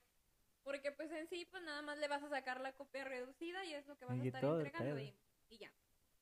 Entonces, pues ya de esa manera me titulé algo que arruinó la, la pandemia fue mi presentación de Pero si estadía. fuiste a tu graduación o si hubo graduación o no. Sí tuve fiesta de graduación porque la fiesta de graduación se hace en, eh, en noveno cuatrimestre. Independientemente de que tú pues todavía estabas arreglándote en otro lado, o sea, por tu Sí, que rollo. yo todavía tenía como mis pendientes. En noveno cuatrimestre organizan la graduación porque es el último cuatri que pasamos juntos Todos, sí. todos, ¿no? Entonces hacen la graduación y la verdad es que yo sí tenía como la ilusión de tener una fiesta de graduación. Y, y era algo que había visto desde niña pequeña Sí, y así, ¿no? Y de hecho siempre había querido un, un bouquet. Es como un adorno que se lleva en las manos y se usa mucho en Estados Unidos, que eh, la noche del baile les regalan un bouquet. Pues sí te fijas que todo se copia allá, ¿verdad? La toga ni siquiera es mexicana, o sea, no es Ujú. de aquí, pero bueno. Entonces, pues ya, este, yo fui más como por el brete de que quería mi vestido de graduación, quería mi bouquet, la neta sí quería eso.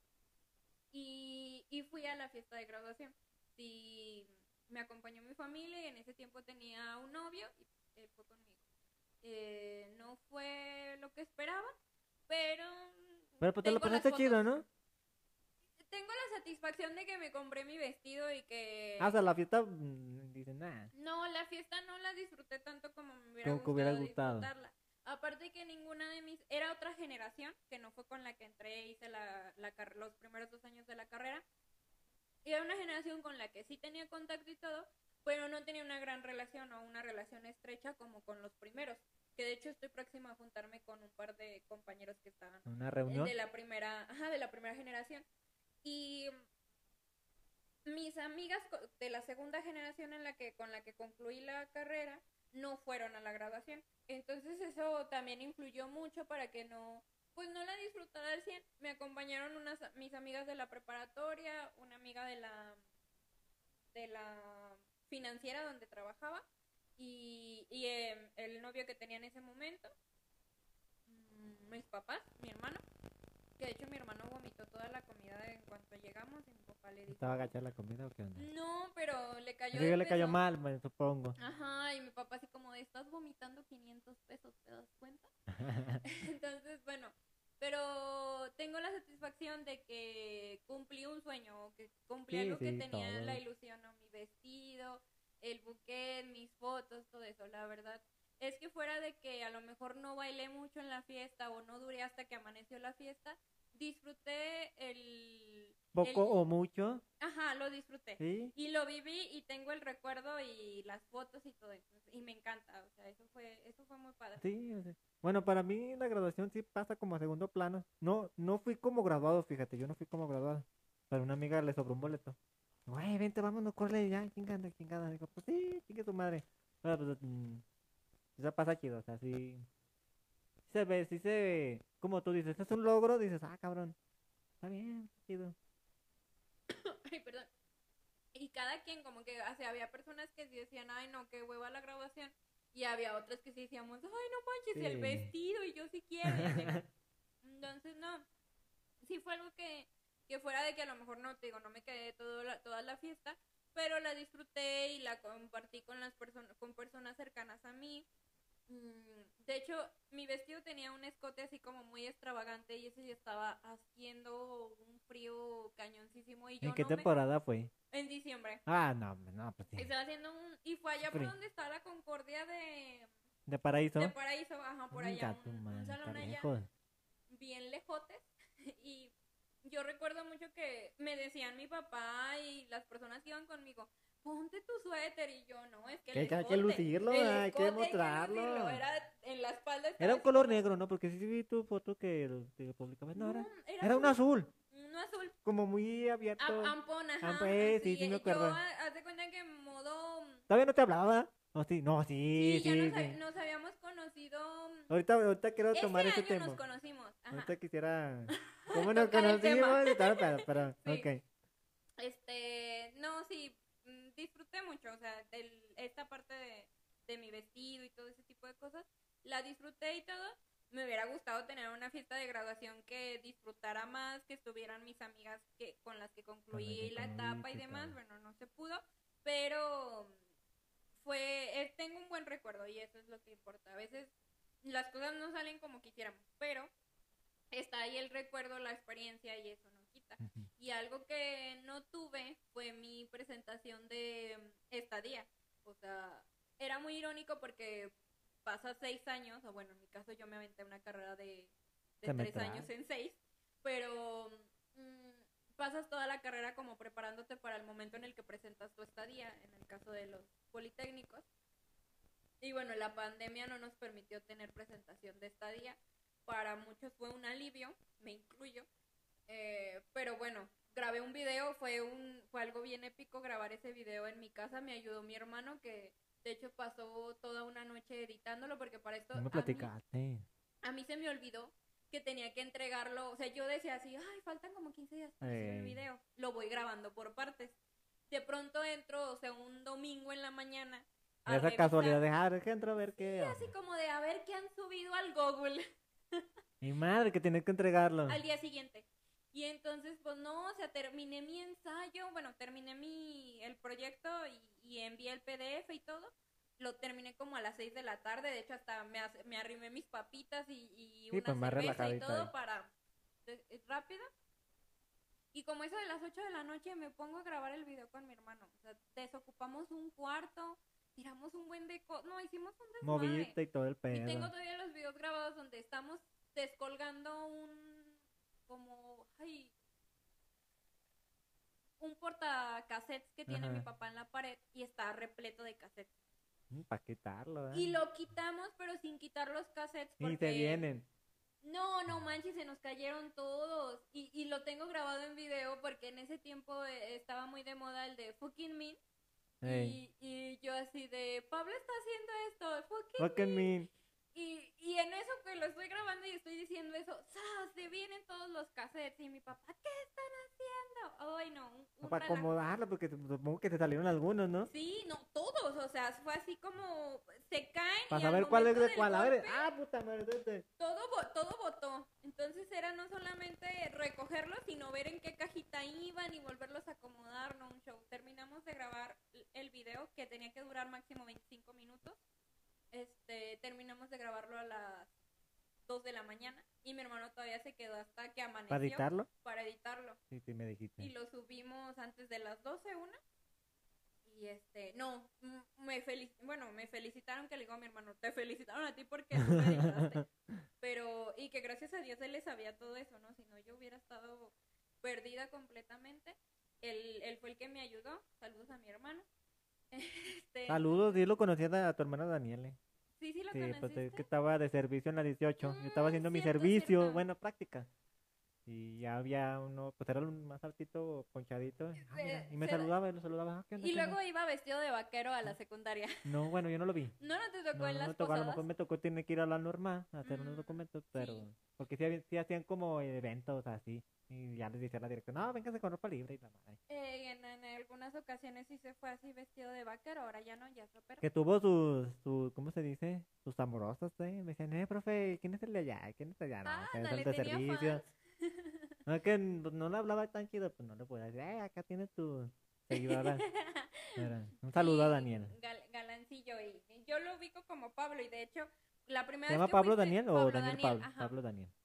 Este, la primera vez que fuiste que comimos tacos, ¿te Eh, me sorprendió. Dije, ah, cabrón, yo lo conozco. mi- él fue así como de, es que él era mi maestro. Y yo así de, ah, ah, sí es cierto, estaban en, en la En la 18 dando 18. clases, sí. Sí, sí, sí. Y así fue como... Fíjate, ahorita que dijiste que eh, fue un alivio para que mandaste el video. En mi caso fue titulación igual en línea. Entonces también sí fue un alivio porque tú podías poner tus acordeones en la lab pegadas y dices, ah, la verga, pues de aquí soy. Entonces, Sí. sí, dices, a huevo. Eso fue mil veces mejor. Yo en un inicio, o sea, para esto la pandemia empieza en marzo, ¿no? Sí, en, en un... eh, después del 8 de marzo, del día de... o 9 de marzo, después de la marcha de las mujeres. De las- Me acuerdo muy bien. De ya después de eso. Ah, pues haz de cuenta que, o sea, ese, cu- ese cuatrimestre yo todavía estaba como estudiante Yo también. y, y tenía que, estaba ya pre- haciendo mi proyecto de estadía.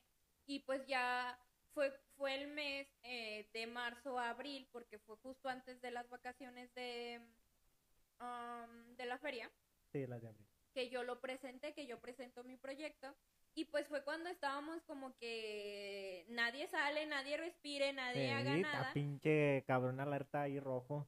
Y no había otra opción, o sea, era... Y ni siquiera podías ir a la de cuadra. No, no vengan, la madre, ya todo, pues mándame el correo por favor. y- No, y de hecho los maestros ya no, ya, o sea, nadie te exigía, si a lo mejor tenía que ir yo una vez a la Sí, semana, güey. sí. ya nadie, nadie exigió que fuéramos, todo eso, y pues fue como protocolo obligatorio presentarlo por video. en línea, Y en ya, pues bueno, una, por una parte sí fue aliviador, por otra fue como Sí, te de, quitó "Ay, un peso de tener que ir a presentarlo por PowerPoint. Ah, el miedo puta de madre. que el HDMI no funcionara en ese Sí, no momento, que el disco no sí. lo leyera la computadora, porque el día de la estadía siempre pasa eso, Sí, que no te, la memoria no sirve, que no funciona el cañón, todo ese tipo de cosas, pues no, o sea, acá te libraste de todo eso, pero pues también como que sí, ya no es algo que quisiera vivir, pero en ese momento sí, sí fue como frustración o como, como un poco de, oh, yo quería mi, mi presentación y, y ya estaba bien, en ese tiempo trabajaba en una fábrica y ya había invitado a mis compañeros de la fábrica y todo eso, así como que, ay, yo quiero que me vayan a ver y así, ¿no? Sí, porque, puedes Porque- invitar, cuando bueno, en la presencia puedes invitar a quien tú quieras para Ajá. que te observen. Eh, y entonces estaba así como que bien emocionada y tenía como amigos cercanos ahí en la fábrica y estaban muy emocionados porque me iba a graduar y todo eso. Y no, que ya vamos a tener a la LIC, que no sé qué, no, sí, vamos a ir a verte y cómo nos tenemos que ir vestidos y así, ¿no? Estaba Me padre el que- plan. Perdón, me supongo que cuando ibas a presentar tu estadía tenía que dar como un alimento, un tipo de alimento, ¿no? O no, no era contigo así. Tenías como esa opción, que era un como... pues, aperitivo, más bien. ujú, Yo, tenías lo, yo ya lo tenía planeado. Dije, voy a dar pulque. Neta, neta, iba a dar pulque y burritos. Burritos así, acá bien mexicanote la chingada. Pero pum, pandemia. ¿De qué era tu proyecto? De... Mm, Era, eh, se llamaba documento recepcional. Mm, Parecido a tesis. Entonces mi documento recepcional era, era, que era Ah, aprendizaje basado en proyectos. Y todos los proyectos los hacía mucho de cultura, pues, de la cultura mesoamericana. Entonces, pues dije, ah, tiene su madre, pues les voy a dar, porque todos llevaban vinito tinto, champán, ah, agüita de Jamaica. Dije, ni madre, yo voy a llevar, me voy a llevar pulque curado. Ya lo tenía que era de plátano, mango, fresa, algo así. Y burritos. No, ya dije, a huevo. Pero, boom, que la pandemia, no, que va a ser a distancia. Dije, chinga. Sí, yo creo que te quedas como con las ganas de haber tenido esa experiencia. Esa experiencia. Bueno, ni pedo. Entonces ya, titulada, ¿verdad? Ahora sí, por fin. Sí, ya, en, te digo, noviembre, octubre me dieron mi, mi título y ya. O sea, ya libre soy al fin, ya. Sí, ya no. No, no era, era, lo, lo que quería era como concluir la etapa, o sea, tener el, el ciclo cerrado para poder ahora sí concentrarme en, ahora me toca, no sé, independizarme o sacar mi casa. Sí, ya tu proyecto. lo, lo que sigue, ¿no? Era más que nada eso, no, no tanto el afán de, ay, ya soy licenciada y esas cosas, no, nunca he sido así, pero sí quería como de, tengo que concluir esto para poder virar a, a otro lado y concentrarme o enfocarme. Que en más adelante cosas. vamos a hablar eso de tus proyectos y todo lo que tengas ya al final. ¿eh? Muy bien, muy bien. Entonces, cambiando un poquito, bueno, voy a dar un, un, un corte para lo que sigue, igual como nos conocimos y ya. ok. Que estuvo muy curioso, ¿verdad? Pero ahorita lo hablamos.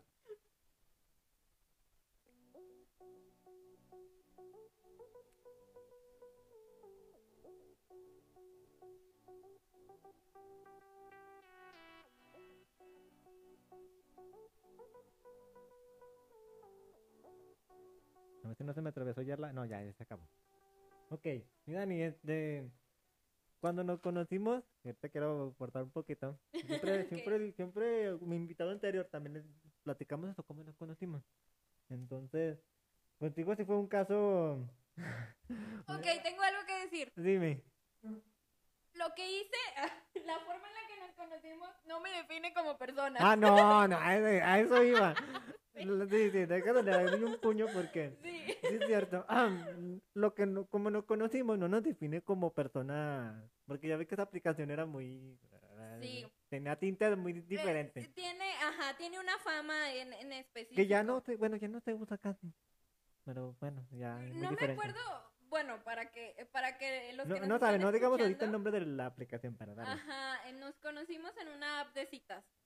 Bueno, sí, ya, ya, ya, yo pensé que iba a decir un preámbulo. Ah, Se ok, llama Tinder, perdóname. Tinder, se llama la aplicación Tinder. No se creas, era Badu. Venía, me, antes de, de vernos, antes de que pasaras por mí, me estaba tratando de acordar de si era Badoo o Tinder. Badu. Ok. Eh, la razón por la que usaba la aplicación era cu- simple curiosidad, o sea, no tenía como Por ninguna dos. intención. Porque sí estaba en, en una etapa bien inocente, la neta. Yo era por aburrimiento, o sea, digo, ay, Tinder, a ver, ok. vamos Sí, a ver". como Luego para- descargué Badu. Pues es lo mismo, nomás que solamente que Badu sí te daba mucho la localización donde estás. Tinder no, o sea, Tinder te da, sí, aquí, te da Zacatecas, te da como los alrededores más cercanos. No, y este, para Badu te ayudaba como a identificar cuentas duplicadas. No sé si te Exactamente. llegaste a dar cuenta de eso. Había mucho fake, que yo me fake. imagino que todavía hay. Sí. Tengan mucho cuidado cuando usan esas aplicaciones. Ya vimos el caso del estafador de Tinder. No lo he visto, fíjate, y me lo recomiendan un chingo. Sí, la verdad, yo tampoco la he visto, pero he leído mucho sobre la, sobre, no la serie como tal, sino sobre el caso y lo que hizo y todo eso. Dices, "No cabrón". manches, está canijo. Me, gustó algo que leí que era como de las mujeres que cayeron de él, no era porque Él no lo hizo por, bueno, sus por lo que haya sido, ¿verdad? tenido. Por lo que haya sido. Pero algo que me llamó la atención es por qué las mujeres caían y, y este artículo hablaba sobre que él ofrecía algo que, que las mujeres ¿Aceptaban? ca- carecían, que Oh, ya, ya, ya, como de, de atención, de que- cariño, no. todo eso, y era como solamente palabras y, y promesas, como de yo voy a estar contigo y yo te quiero, yo Sí, te les apoyo, el oído y estoy te en tus malos momentos, pero no era algo físico, no, no había una presencia física, sino que todo era como te ofrezco mensajes, llamadas con lo que tú quieres escuchar, con lo que necesitas escuchar, y de esa forma caían, ¿no? Y, se, y las mantenía ahí porque tenían esa necesidad, carecían de atención y tenían esa necesidad de, de esto que él les ofrecía, ¿no? Y fue como, como que por ahí estaba su El asunto. la forma de, de operar de él y pues atinó en el blanco. Entonces a mí lo que más me llamó la atención es mm, pues qué tan vulnerables en cuestión como de autoestima podemos llegar a ser. cabrón. Y entonces yo sí se los digo, si están usando esa aplicación, traten Aguas. de ser muy cuidadosas, muy cuidadosos porque esto está a la orden del día y le puede pasar a Sí, o tanto a sea, hombres sí, como a no, mujeres. Creo que no se lo recomendaría a alguien que está muy inevitablemente emocional. Y no lo hagan como por buscar Por. En, en serio que no creo que, o es, hay casos que sí, hay Habrá casos muy que no. poquitos. No sé si vas a la idea de que hayan encontrado el amor. Ajá, porque mucha gente lo hace como con la intención de conocer a alguien, con la finalidad de enamorarse o de crear una relación, pero lo cierto es que la mayoría de la gente que está ahí no busca nada serio nada. y busca como solamente experimentar, solamente como jugar o divertirse, pasar el rato. Y si no tienes cuidado suficiente o precaución suficiente con quien te A menos te que la otra persona acepte. cada quien. Sí, claro. Ya, cada quien. Pero si te dejas llevar demasiado y no cuidas esa parte, pues sí podría salir lastimada. Yo tengo una amiga a la que le recomendé usar Badu- Badoo o Tinder. Tinder, no sé, una de estas aplicaciones. Porque sí tuve un novio que conocí en la aplicación, Ajá. en Tinder. Ah, fue precisamente el novio que fue conmigo a la graduación. Mm, y, y yo lo recomendé así como de, ay, yo soy un caso de claro. éxito, ¿no? Mi amiga conoció a un chico en la aplicación.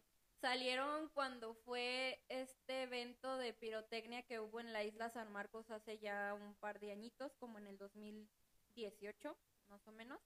Y fue, de hecho se me acuerdo súper grabado, creo que fue el 5 de diciembre o 5 de noviembre.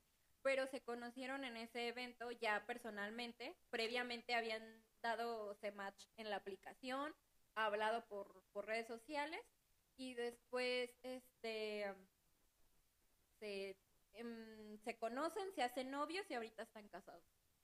Entonces sí hay casos Acaban, de llegaron éxito. al siguiente nivel, ¿no? Las grandes ligas. Sí, sí hay casos de éxito, pero pero pues es una en un millón, entonces Sí, nada más no, tengan es cuidado. fácil. No, fíjate, lo de nosotros, fíjate, yo, yo nunca tuve match en esa pinche aplicación. Me llega la tuya, así, ah, como- tenía como Dani Macías, ¿verdad? Ujú. Así te ubicas en todas las redes, ¿verdad? Sí. Entonces ya me llegó y dije, ah, mira. Pero creo que sí te dice de dónde eres, ¿no? O sea, sí te dice abajito como la Sí, ubicación. dice Aguascalientes, Aguascalientes. Creo que quería ser tantos muy específica, dile o podía poner Casablanca, fraccionamiento a México, así podía, pero creo que no, no, bueno, contigo nomás dice agua caliente y tal. Pues sí, ah, qué mal. Y empezamos como a platicar. Y no sé si me vas a dejar mentir. Empezamos a hablar como así de qué, qué música te gusta y tal rollo. Y coincidimos que con- teníamos muchos gustos en común. Ajá, sí, muchos gustos en común. Entonces, En ese tiempo yo traía mi pelo rosa. el foto de perfil. No me acuerdo si te pedí, güey, pues sí te lo pedí, ¿verdad? Sí, pues nos Pues agregamos así, a redes WhatsApp, sociales. sí. Ujú. Y ya, fue como que un poquito más conociéndonos y todo el rollo. Y no- lo que sí no me acuerdo cuándo fue la primera vez. Ah, porque después de eso me desaparecí. ¿Te Sí, acuerdas? porque vendiste tu celular para Eh. irte al Capital. Sí, a Capital, Corona Capital. Ujú. Sí. Recuerdo que me avisaste, que me dijiste, Dani, voy a vender mi cel porque No voy a desaparecer, o sea, a lo mejor no sé. Pero sí tenía tu Facebook. A ver, no me sé, No acuerdo. acuerdo. Porque también cambiaba de Facebook, también cada Sí rato. tenías Facebook, pero pues tampoco te conectabas porque no tenías pues teléfono. sí, estaba muy... Era muy raro ese tiempo. Pues pasa eso. Y después, curiosamente, eh, haga- voy por la parada. No sé si te acuerdas. En un camión, sí, Sí, cierto. de hecho por donde vivo, ahí en el segundo anillo. ¿Segundo anillo? Sí, para donde está. Ah, en ese tiempo todavía era la comercial. Sí. No había cambiado. Yo no era cambiaba Soriana. Y iba dando vuelta al camión y, y te busqué en Facebook para asegurarme Sí, que eras. oye, tú eres. Digo, ah, sí. Y estábamos en el camión platicando. Solo que ya no traía yo el cabello rosa y recuerdo No. que te enseñé la foto y te dije, soy yo. Digo, ah, es cierto. Sí, sí, sí, sí. Así ya fue cuando... Y luego ya, ya me pasaste tu nuevo número. Nuevo número. Y bueno, espérate, porque ese fue como que un viajecito largo. Fuimos al centro. Y Me tú tenías que. a comprar un libro. Sí, y querías ir a comprar, digo, porque yo me iba a ver con unos amigos, pero te dije, nada, es que esto voy a- Siempre me gusta venirme. a entregar un libro, ¿no? ¿Eh? No, También ibas a comprar entregar uno. un libro. Yo iba a comprarlo, Sí. pero tú ibas a No entregar me acuerdo uno. yo, pero sí me iba a ver con unos güeyes. Nomás que siempre me gusta irme temprano para recorrer teatro y igual, cotorrear. Y dije, no, pues te la tengo tiempo, te acompaño. Y ya fuimos ayer. Y ahí cuando te pedí el nuevo número, dije, ah, la madre. Entonces seguimos platicando. Y me acuerdo que según ese era el aniversario, digo, pues vamos a, pasamos a un bar. Y fuimos al. ¿Cómo se llamaba ese bar? Ma- Marta- Ma- ¿Cómo se llamaba el bar que fuimos aquí en, A McCarthy City McCarthy? eh, a un. Toquín, eh, un tributo a los fabulosos Cadillacs y no a los auténticos de Cadillacs. Eh, ¿te acuerdas? Sí. Y ahí te va, ese día que fui. Esa vez que me encontré un amigo, ¿Te acuerdas? El mesero. nos dejó bien barato la cuenta. Sí. Yo me acuerdo que sí tomé un chingo, eran tarros. Sí, y, y yo pedí un buen de comida. Yo Alitas, alitas, papas. papitas, y ¿sabes qué tanto? Y, Nachos. y Nacho, y al último la cuenta salió en 200. Y dije, a la verga. Era para 400, 500, no sé. No, fue 200. No mames, pues ya le di su buena propina y... Y a partir de ahí, como que seguimos comunicándonos y Ujú. tal, todo el rollo. Ya no salíamos tan seguido porque la otra vez que salimos fuimos a... A quedar por... ¿Dónde está Sensata? ¿Te acuerdas? El gallo o algo así se llamaba. Se ¿no? llamaba el, ga- el... Algo así. Donde estaban las alitas al lado. Sí, sí, sí, sí, que era como un. Pues es como un bar antro, ¿no? Algo así. Sí, un barecito antes y antes. Pues que poner luego reta. Sí, realmente no hemos salido tanto, pero siempre como en contacto por redes sociales, nos hemos Sí. seguido mu- de mucho la pista. Y eres vecino de mi psicólogo, vayan a terapia. Sí, ¿sabes que subiste una foto? Decía que cuidabas a unas niñas, ¿no? Mm, ajá, Y, bueno, mm, pero vi una foto muy conocida de esa persona. No trabaja en la normal. Ay. No, no se llama Alejandra o Iris, algo así. Iris. No me acuerdo, tendría No que sé, ver se me hizo muy conocida la cara. A lo, pues, a lo mejor estaba alucinando y, ah, no sé conocida. Pero no sé. Tengo que ver la foto porque no, no me acuerdo de... Porque te, Sí, tuve- se la vi la cara y dije, ah, se me hace conocida. Es muy conocida. Pero ni nada te preguntaste, apenas ahorita te estoy preguntando. Pero te iba a preguntar fuera de esto. Bueno, pues total. mm, hablábamos mucho de conciertos y la madre. Y dando pie a eso, tú ah, eh, has ido a conciertos, ¿verdad? Vámonos por lo local. ¿A cuáles has ido? ¿A quiénes has visto? Ok, bueno, mm, primero el- mi género de música favorito es el ska. Por eso en el estado que yo puse de Facebook, puse Cape, Ah, sí, en, El en la historia, sí, sí, sí. mal del obrero. de mis bandas favoritas y me empezó a gustar el ska a, a raíz de que, bueno, ya me gustaba desde antes, ¿no? Desde que estaba en la secundaria como un género que había estado como presente, pero no tan arraigado o que me identificara tanto hasta que estuve en la universidad. Ujú. Fue cuando lo empecé a escuchar más y, y fue porque empecé a conocer bandas locales de ska, como el Coco. Coco. Creo que muchos La. Santísima. La, la Santísima Voladora que Que antes se llamaba el circo, ¿eh? Que- Yo lo conocí como el circo, no Sí, mames. cuando eran circo le abrieron a, a bandas. A Jaguares, yo me acuerdo de Jaguares. Yo, no mames. También le abrieron a. Yo me acuerdo de Jaguares. Le abrieron a, a, a Moderato en un. Ah, pero acá en la feria, ¿verdad? Ajá, en una feria y a Panteón Rococo también le, abra- le No abrieron en un aniversario de la ciudad. Ya Sí, ves que sí es me acuerdo, no me acuerdo que estaban allí porque andaba en otro sentido. En otro, en otro, en otro lado. Entonces empecé a escuchar bandas locales, las empecé eh, igual, o sea, di un día que andaba en, en una feria. en Curiosamente no me he ido a conciertos, ¿eh? Nunca hemos, nunca hemos ido a un No. concierto, pero bueno, a un tributo. Algún día, algún día. Y, y nos vamos a... Tiene que ser- tenemos que poner- este año tenemos Sí, que ir ah, a- no sé, algo. Habíamos Killers, dicho que no íbamos sé, o a ir a The Killers juntos. Sí, quedamos ¿Te en acuerdas? eso. Y también habíamos quedado que íbamos a ir a Escape. Mm, Feria. No, pero no, bueno, no podía porque sí estaba bien cabrón. cosas. Entonces, bueno, empiezo a escuchar estas bandas locales porque fui, precisamente empezó todo porque fui a un, a un tributo de circo, cuando todavía era circo, y Cocuesca juntos hicieron un tributo a Escape. ¿Sí fuiste? Sí. Yo fui. ¿Ya ves? Y todavía no nos conocíamos ahí. Yo no nos conocíamos, ¿verdad?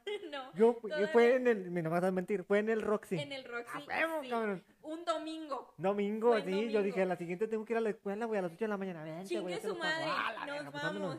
Sí, sí, sí, sí. Tuvo poca madre.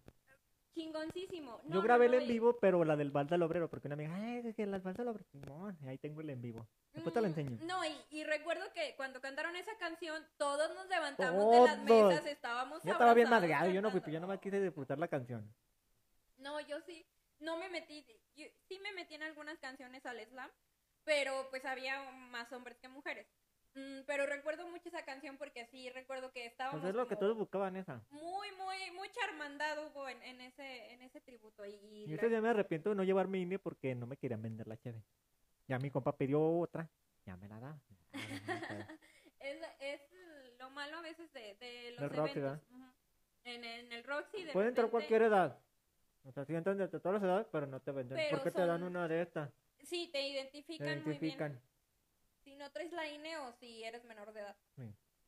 que es bueno, es bueno Sí, y la para verdad que dejen que- ir a sus y me hijos. sorprendió porque dije, ah, cabrón, pues está chido porque el Rocket pues, te identifica, no, no, güey, tú no tienes esta madre. Sí, no, tanto ellos se meten en, se, Sí, no se meten met- en evitan meterse en pedos y así la gente también, eh, o bueno, en el caso de papás que lleven a sus niños o que Sí. dejen ir a sus hijos, porque si hay papás esa vez no me tocó ver morrillos, Así, pero... eh, me tocó, me ha tocado en otras ocasiones, en otros lugares que sí, pero en, en, en esa ocasión no. Entonces fui a ese, a ese toquín y a raíz de que conozco a las dos bandas, mm, empiezo a escucharlas, pero ya empiezo a escuchar su material propio.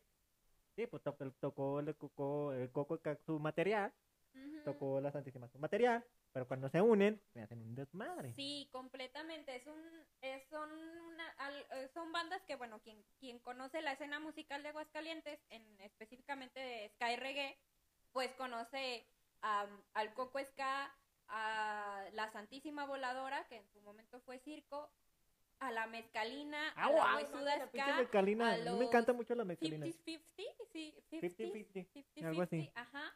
Entonces, Hay otra banda, no me acuerdo su pinche nombre. Eh, Te toca eh, una Revela morra. Zion. Revela Zion. Revela Sí, también. Zion. Yo lo Y- fui a ver en la feria. Y son las bandas que eh, de cajón aparecen en, en todos los eventos culturales de Aguascalientes, que están en todas las ferias abriéndoles conciertos a otras bandas. Sí, o- van a León, van a Zacatecas, van a Sí, Guadalajara. Al Cervantino, el Coco es que cada año va al Cervantino. Entonces me volví muy fan y les empecé a seguir la pista a todas estas bandas en todos estos eventos, en, en la feria, en el, en el Festival Cultural de la Ciudad, eh, en el Festival de las Calaveras también han tocado. Entonces, y luego de repente hace, el municipio hace eventos y los lleva.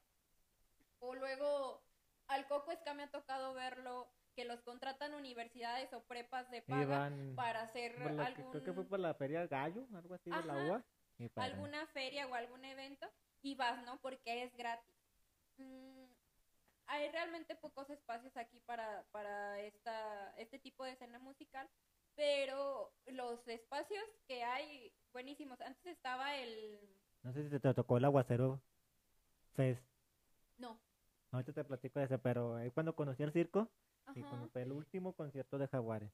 Y, y conocí a alguien y va, va a dar mucho en pie cuando conocí a Nampa. Ok. Pero bueno.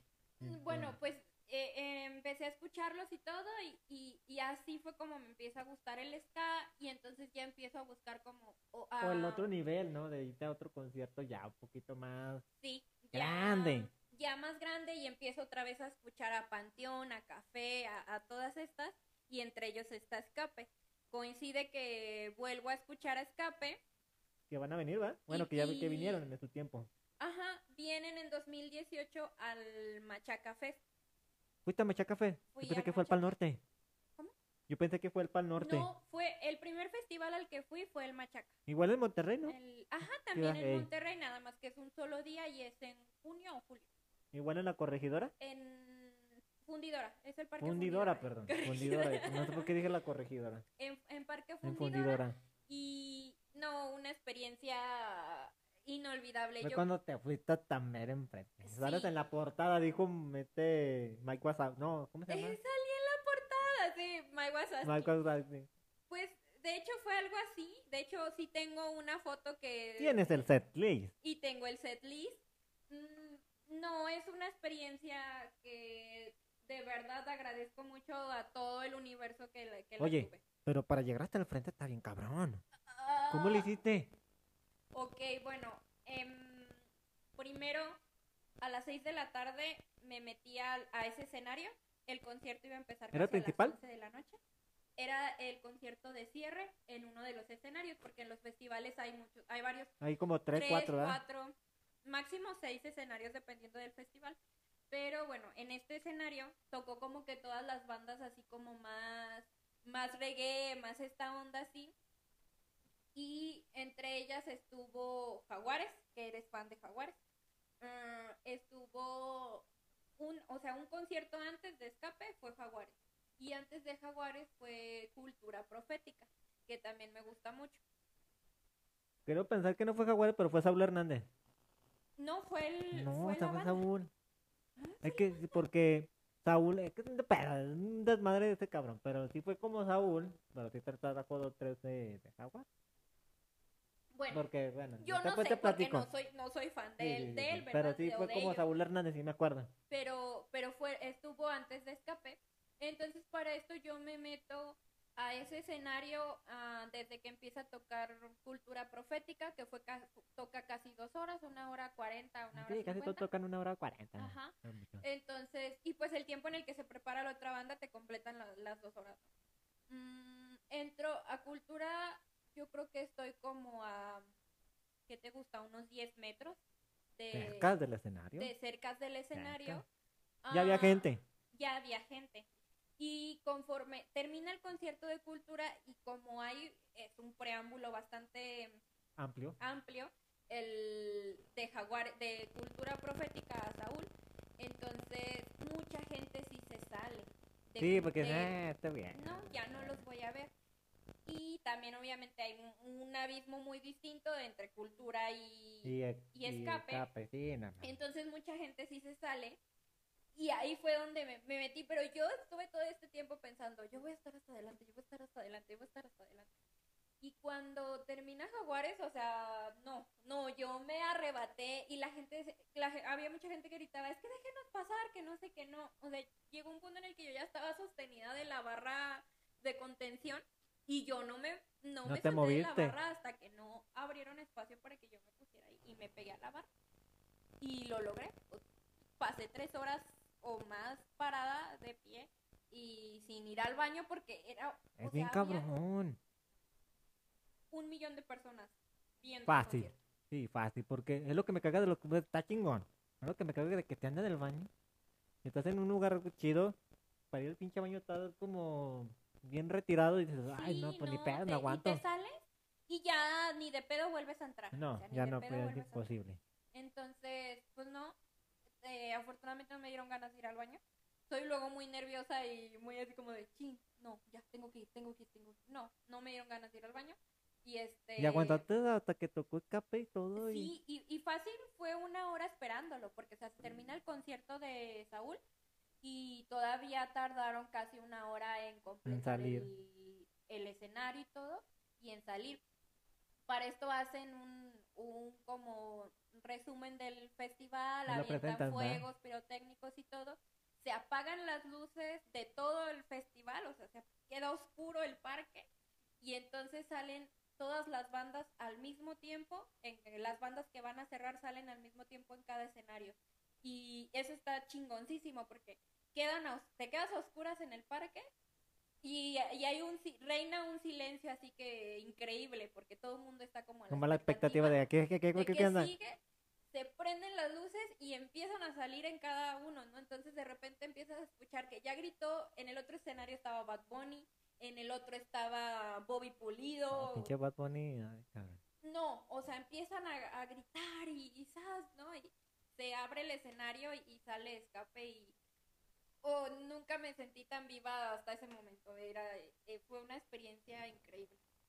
Estar hasta el frente, yo siempre lo digo, mi celular no tenía buena buena cámara, pero mi memoria tiene... No, la memoria es lo que cuenta. Pero mi memoria, no, o sea, yo estaba fascinada.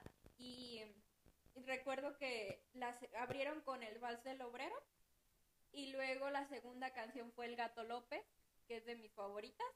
Y, y no, ¿No yo cantaron la de cannabis? Eh, Cantaron Cannabis, está bien chida. este, Colores.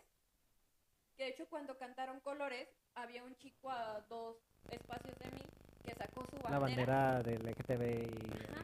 firmada por Escape porque él había ido a España a verlos y hay las fotos que encabezaron eh, la promoción o del festival y todo eso, Como el cierre, ¿verdad? ajá, como el cierre, fueron esas fotos y yo Y ahí. Al lado de él, ¿no? Yo Precisamente. salgo casi al ladito de- del muchacho. Entonces, no, esa fue la, es la prueba contundente de que estuve en primera fila viendo. Pero hay otra prueba, Claro que sí. el set list. Ah, ¿Cómo sí. te lo dieron? ¿Cómo fue el, el, el... Ahí te va, ven. ¿O cómo Ah, fue? Bueno, me falta algo. Eh, Dale, dale, dale. Este Juan Emi, que es uno de los vocalistas. ¿No es el peloncito? mm, ¿O... no. ¿No? No. Este, Yo nomás ubico a él. el uno más flaquito, este, Ajá. bueno, son un montón, tú sabes que el grupo está bastante amplio, pero Josemi se llama. Mm, él se bajó del escenario y a mí me tocó abrazarlo, lo saludé Oh, y lo abracé. chingón. Y hay fotos donde se ve que estoy así, o sea, se ve mi mano nada más porque pues hay mucha gente, me tapan y yo estoy chiquita, pero me tocó saludarlo y abrazarlo. Y entonces uno de los integrantes, de los últimos que se retiran, está recogiendo sus cosas y yo no tenía ni idea de que era el setlist, sino que empecé a escuchar que todo el mundo gritaba, setlist, setlist. Y alguien, pre- alguien, ah, o sea, entre otras personas empezaron a decir que es el setlist. Y, y yo me quedé ahí y yo estaba, traía un, me vestía bastante exuberante en ese Nah, cada quien tiene que vestirse como un- quiera. Un bralette de como de muchas tiritas Ajá. aquí en, en- entre los pechos. Y recuerdo que yo, o sea, yo estaba así de a mí, a mí, porque para esto habían aventado una, Baqueta. una uña. José me aventó una uña y la uña me pegó en, el- en la Me dijiste. mejilla. Pero botó y cuando el de seguridad la recogió no me la dio a mí, se la dio a alguien más. Entonces yo le gritaba, es que la uña no me tocó. yo quiero. Y entonces este chico, am, que estaba, que es integrante de la banda, estaba ahí terminando como de recoger sus, se regresó como a recoger cables y eso, y dice, busca el, el setlist, lo, Sí, lo trae pegado. todo. No trae pegado en el Sí, piso. lo dejan pegado así como cerca de las bocinas Sí, y para eso. checar y ver todo el Y rollo. entonces lo despega y lo dobla, lo dobla en cuatro y se lo da al de seguridad. Y el de seguridad le ¿Quién te dice? pregunta, A ella. ¿A quién se lo doy? Porque había bastante gente pidiéndolo. Y él le dice a la muchacha de las tiritas y señala, se agarra la camisa haciéndole las tiritas. La tirita. Y, y yo así de, Yo. soy yo, soy yo. Y ya no, entonces se acerca el de seguridad y me da el set. ¿Te lo, ¿sí te lo firmó o...? No, no está firmado. No, nomás tiene los de estos, ¿verdad? No está Como el- firmado, pero está Pues ahí. nada mames, ya para que te diga a ella. Ya, fue mucho. ¿no? O sea, me dieron el setlist, saludé a Josemi. La madreada con la uña. eh, no Casi me sacan un ojo. ¿Qué más ¿Qué puedo pedir? pasar? Entonces, no, sí, fue una experiencia increíble, la verdad. Algo que mm, yo le digo, a- o sea, a mucha gente, que un concierto, una experiencia así, vale la pena. Vale la pena vivirla. Es algo...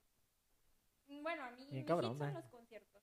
Los toquines y esas cosas para mí son lo, lo máximo. Es como si a mí me dijeran, ¿a dónde quieres ir? Yo digo, un concierto, un toquín. Pero ya de otro nivel, ¿no? O sea, porque, bueno, los de aquí sí son un poquito. Como dice, falta un poquito más de difusiones. Sí, es que Pero- a- aquí no hay escena, no hay tanto tanta escena. Pero, eh, por ejemplo, en la Ciudad de México, las carpas, así se les llama, eh, hay en ciertas delegaciones. Y en la carpa y nombran el nombre de la delegación. Y toca Panteón, Café y, y tú sabes, es el barrio con el barrio. Sí, allá Entonces, no allá es un ambiente bien chingón, lleno de motita. Sí, de hecho, pues sí, hay que Y, decirlo. Este, pero es un ambiente muy diferente, muy diferente y es algo que, que a mí me gusta, sinceramente. Ajá. A lo mejor aquí no hay mucho espacio o mucho luz para... Aquí yo siento que más los empresarios sienten que aquí no hay mm, como esa gente que Público. quiera público, exactamente esa era la palabra público, y pues traen de repente, así como la, la feria, lo único que tenemos es la feria y el festival de, bueno, son tres, la feria, el festival de caladeras y lo del festival de eh, la fundación de Aguascalientes, Sí. son los únicos. Y, y pues el, el cartel lo abarca más como grupos más populares, Sí, como sí. música más popular. No tiene nada de malo, es súper No, pues, respetable y bien, o todo. sea, para todo público, para todo tipo de género, pero dices, ah, Pero sí de repente sí hace falta que, que sí, se le una dé cola más- cosa y vámonos, ahí están cabrones, Ujú, denle. ujú.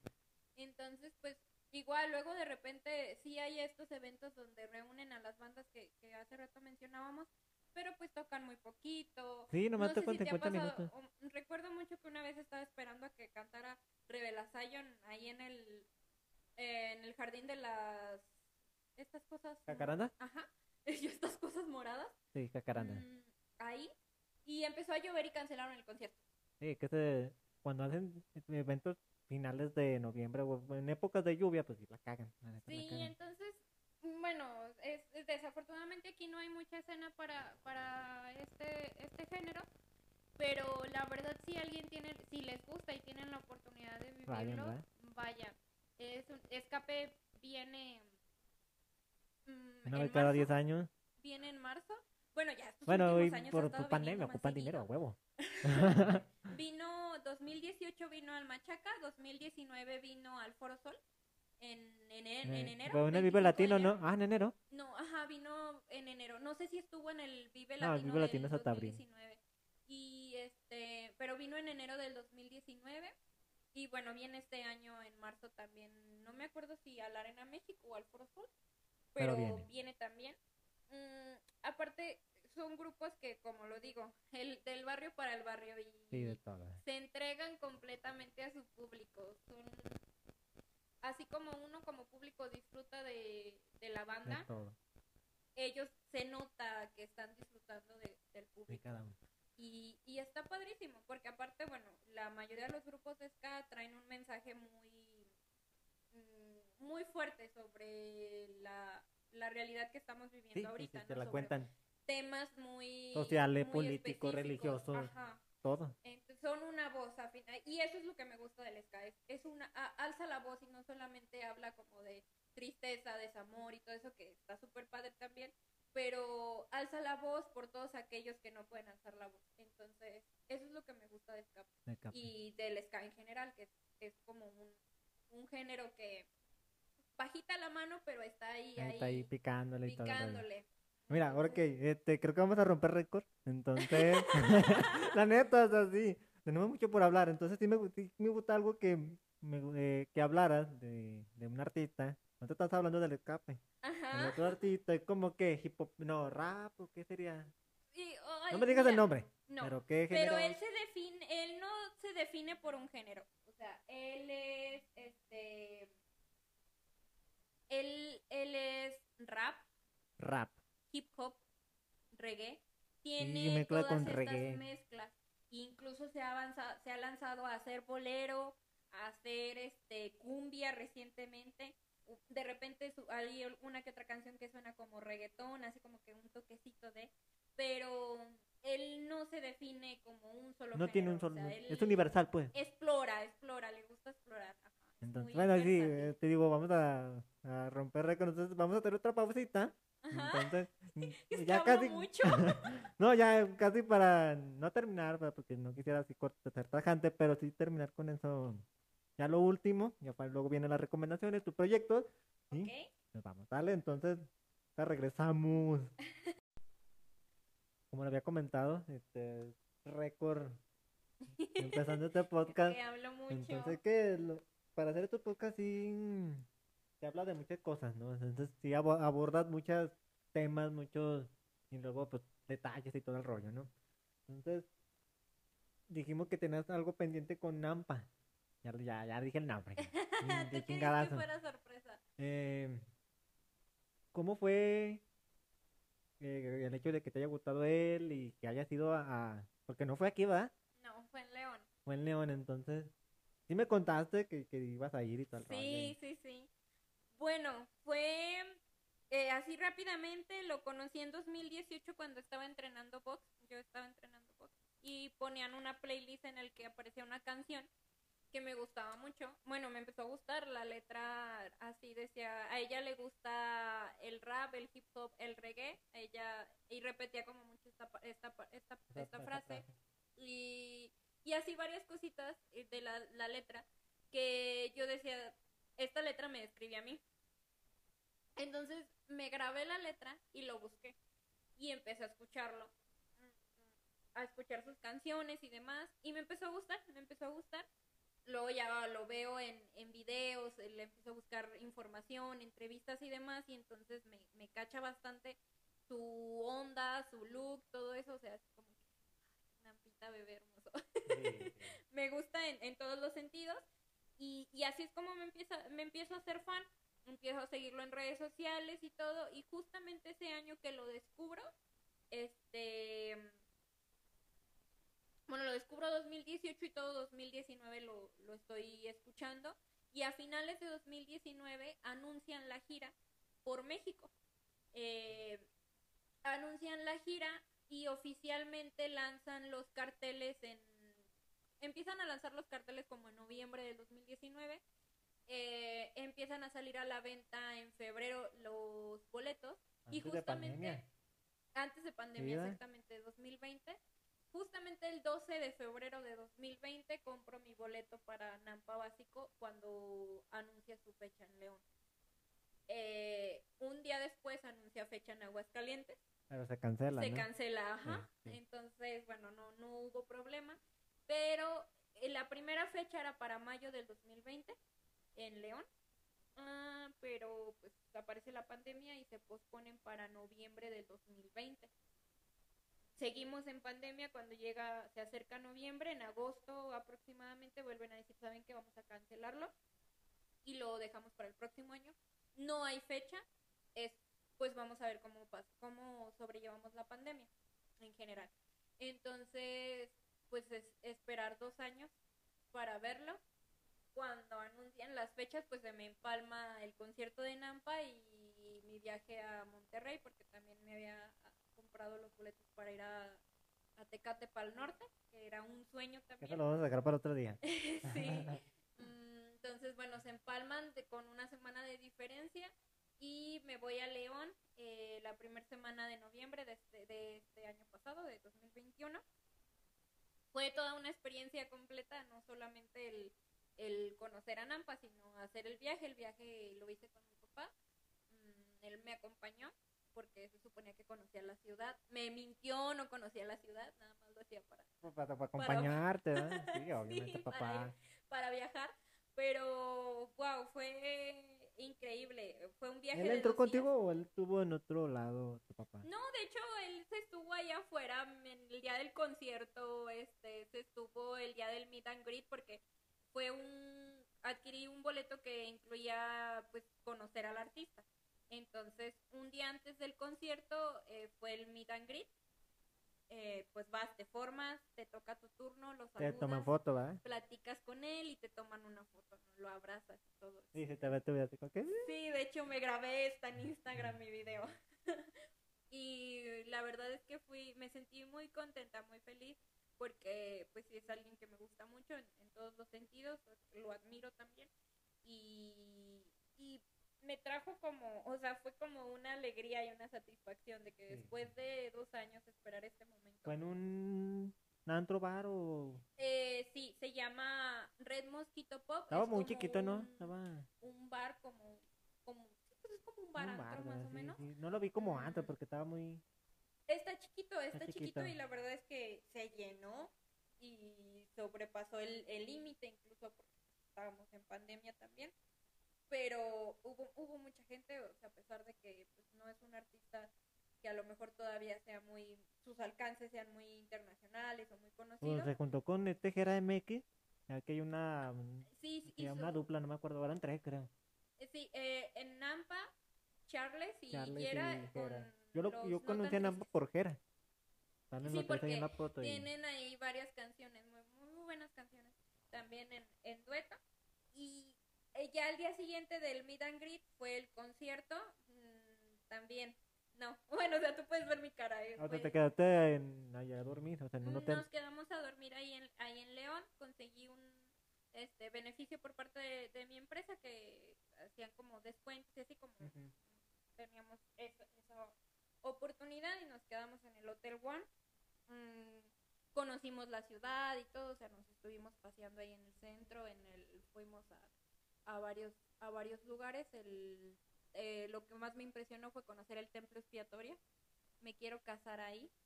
Por si estás escuchando esto, me quiero casar ahí. ¿Sabes a quién- Tú Sí, está bien perrón el ejemplo, o sea, está, pues es barroco el, la, el estilo y bien chingón. Sí, está padrísimo ese templo y incluso publiqué una foto y yo quiero casarme ahí, me encanta, me encanta ese lugar. Está muy, muy padre, tenía también la ilusión de conocer ese lugar y no, muy padre. La comida está deliciosa, o sea, bueno, comí en lugares que me fascinaron, los tacos, las quesadillas, el, pescado, o sea, comimos de todo, probamos muchos postres, la, el viaje como tal fue una muy buena experiencia. Y pues el concierto no se diga, te quedas, bueno, conociendo tantas canciones y toda su trayectoria, pues obviamente te quedas con que quieres más. y que te faltaron más canciones y todo eso, pero fue maravilloso, o sea, yo cuando lo vi entrar estaba sentada y todo el mundo se paró y yo me quedé sentada y, y, y lo veía y decía, no puedo creer que Ni te la aquí". creías, ¿verdad? Sí, no. O sea, No, no, luego no, estar en otro, estaba- bueno, ya tuviste la experiencia de otra ciudad, pero ya es otro lado, o sea, León. Sí, no, estaba... Y de hecho era la única persona que iba como de fuera, todos eran de León. Sí conociste personas, me supongo, ¿verdad? Sí, hice amigos, los tengo en redes sociales, les voy a compartir esto para que me escuchen. Ya te escuchen, ¿verdad? Este, hice muy buenos amigos, eh, que por ejemplo hasta la fecha hablamos y todo. Bueno, no han pasado muchos meses, pero seguimos en contacto. Eh, una chica que tuvo una experiencia muy padre porque bueno, ella estaba, es fan de Nampa y no tenía boletos. Fue, sabía que había el evento y fue en el Meet and Greet a vender dulces porque ella vende dulces para pagar su universidad. Y, y bueno, vendió dulces y todo.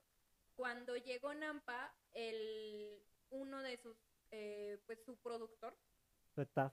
su, ajá, de parte de su staff, uno de ellos es el Alca, el Alca, que es su mejor amigo y es el que lo, le produce y todo, todo esto. Y, y el Alca, Nampa entra al lugar, pero Alca se queda afuera y se empieza a tomar fotos con nosotros. Entonces, se toma, ella se toma fotos con Alca, Alca le empieza como que, oye, ¿y tú qué haces? Ya vi que estás vendiendo dulces y así, que esto, que lo otro. Y le dice, ¿sabes qué? Tú vas a, tú vas a pasar a conocer a Nampa y mañana eres Estás la invitada concierto. especial, vas a venir al concierto. Oh, y la sentaron chingón. hasta mero adelante en el concierto, no, o sea, estuvo Qué chingón, ¿no? O sea, qué, chingoncísimo ese, ese acto. Yo conocí a esta chica, Vianey se llama, y me cayó muy bien y todo. De hecho, tengo videos donde estamos ahí cantando, bailando y todo. Estuvo muy, muy padre. Conocí, no solamente lo conocí a él, conocí a personas Sí, que comparten el mismo gusto, Sí. la misma pasión por, por el artista. Y, y pues tener la experiencia, ¿no? De verlo cantar en vivo, de abrazarlo, me traje su, su disco firmado y todo, o sea, para mí fue algo, algo muy padre y obviamente pues me traigo el recuerdo y la experiencia de haber viajado con mi papá. Ah, también eso, es- eso también está súper chingón porque pues son cosas que alimentan la relación padre-hija. Sí, exactamente. Yo sé que esto da para más, pero bueno, tenemos un poquito el tiempo cortado. Sí. Y, mi Dani, este, esta es otra, esta es otra parte del mismo podcast de recomendaciones. Ok. Puede ser libro, película, documental, algo que te haya impactado, que te haya dejado. Entonces, adelante, algo que pudiéramos ver y dices, ah, cabrón, no, esto está chido. Ok, bueno, mm, les voy a recomendar lo que más me caracteriza a mí, que es como mi libro favorito, Las batallas en el desierto, de José Emilio Pacheco. Este libro, a grandes rasgos, habla sobre el primer amor de un niño.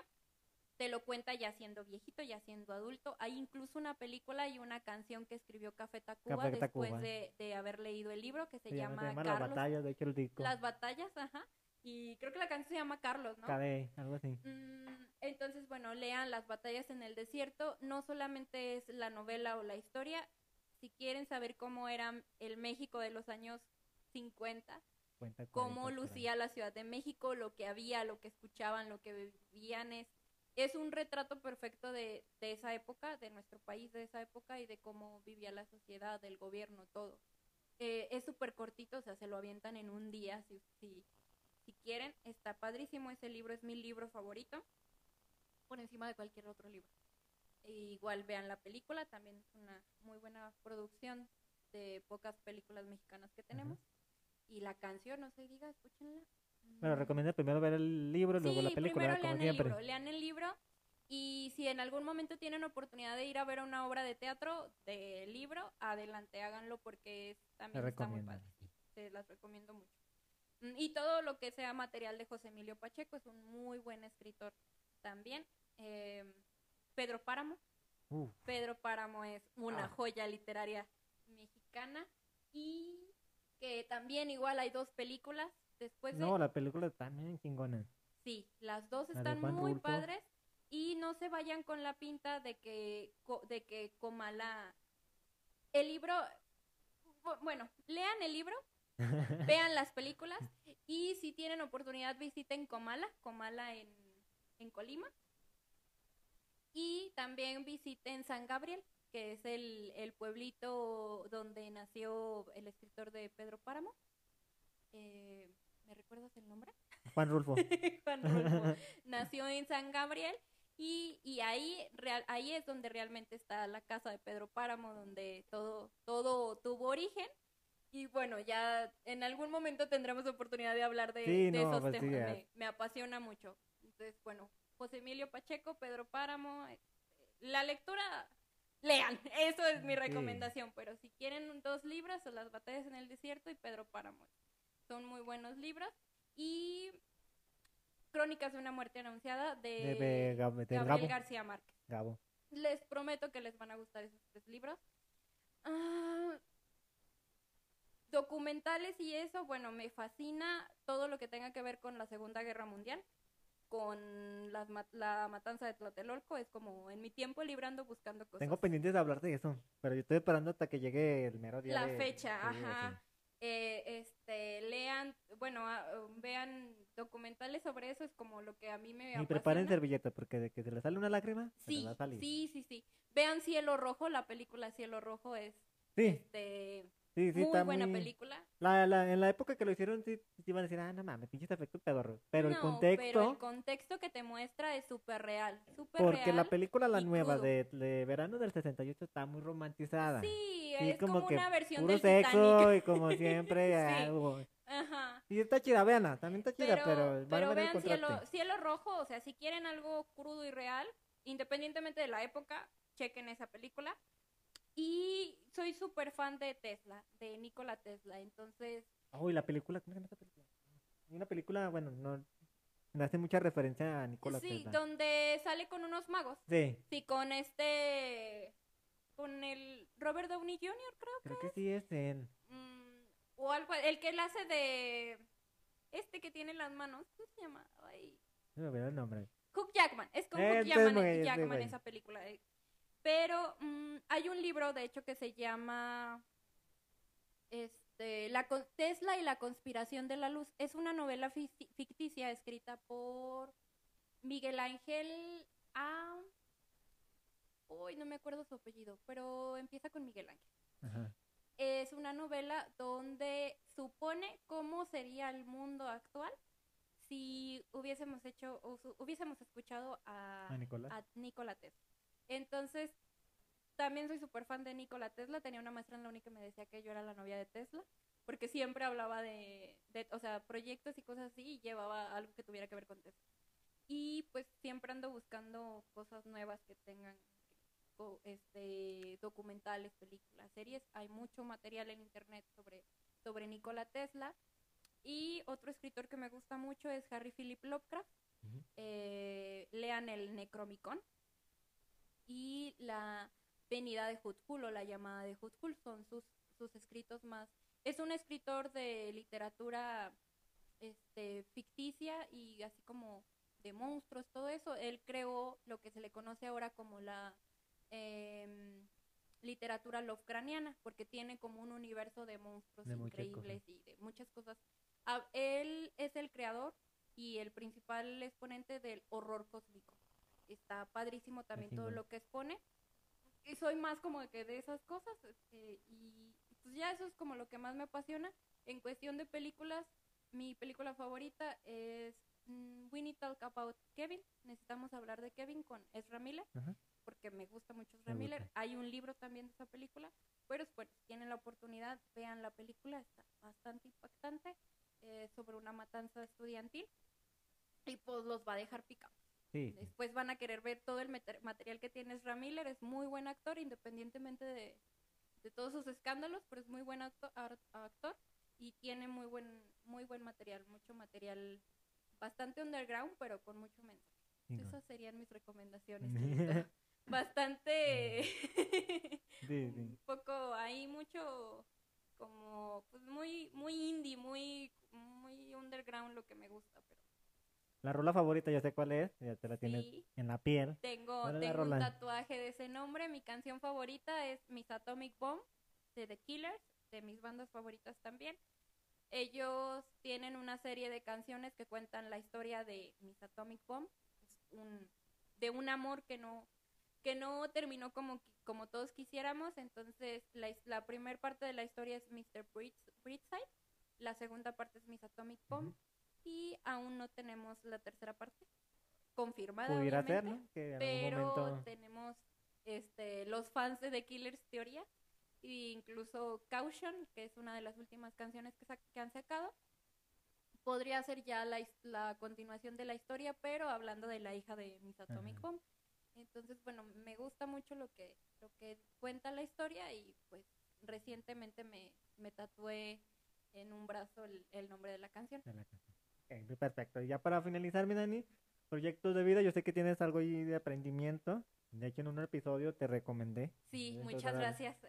Pero seguimos, seguimos recomendándote y tu proyecto que, que traes. Ok, bueno, continúo con eh, venta por catálogo, vendo Oriflame, es una marca europea de belleza y pues es algo así muy parecido como a, lo, al- a las marcas eh, que ya conocemos, pero Oriflame son productos europeos, eh, productos Y aquí no importados México. pues, que no. aquí no encuentran y eh, la verdad es que tienen muy buenos resultados, eh, mucho para atacar temas de acné, manchas, todo ese tipo de cosas.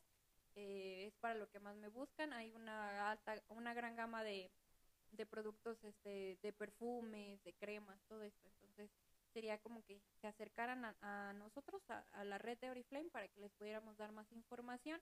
Si quieren algún eh, un ingreso extra es una muy buena oportunidad. No te piden, es venta por catálogo y no te piden este un mínimo de compra o un mínimo de, de venta ni, ni de, de que tienes que vender varios, este, siempre los catálogos o ese tipo de cosas. O sea, es como bastante accesible, bastante, tú lo trabajas a tu modo y el margen de ganancia va del 30 al 45% por cada producto.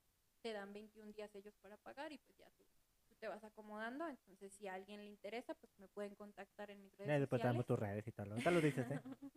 y pues ahorita traemos un proyecto con una de mis amigas para un bazar. Lo estamos este, poniendo sobre la mesa y ya pues cuando se esté consolidado, pues vendremos a platicar. Para, ver para el otro de eso. podcast, allá lo podemos abordar un poquito más. Igual la invitas. Este, para Va, que esté un va, poquito va. más la charla, ¿sale? Claro que sí. ¿Cómo te sentiste, Dani? ¿Cómo te Muy despides? ¿Cómo te va?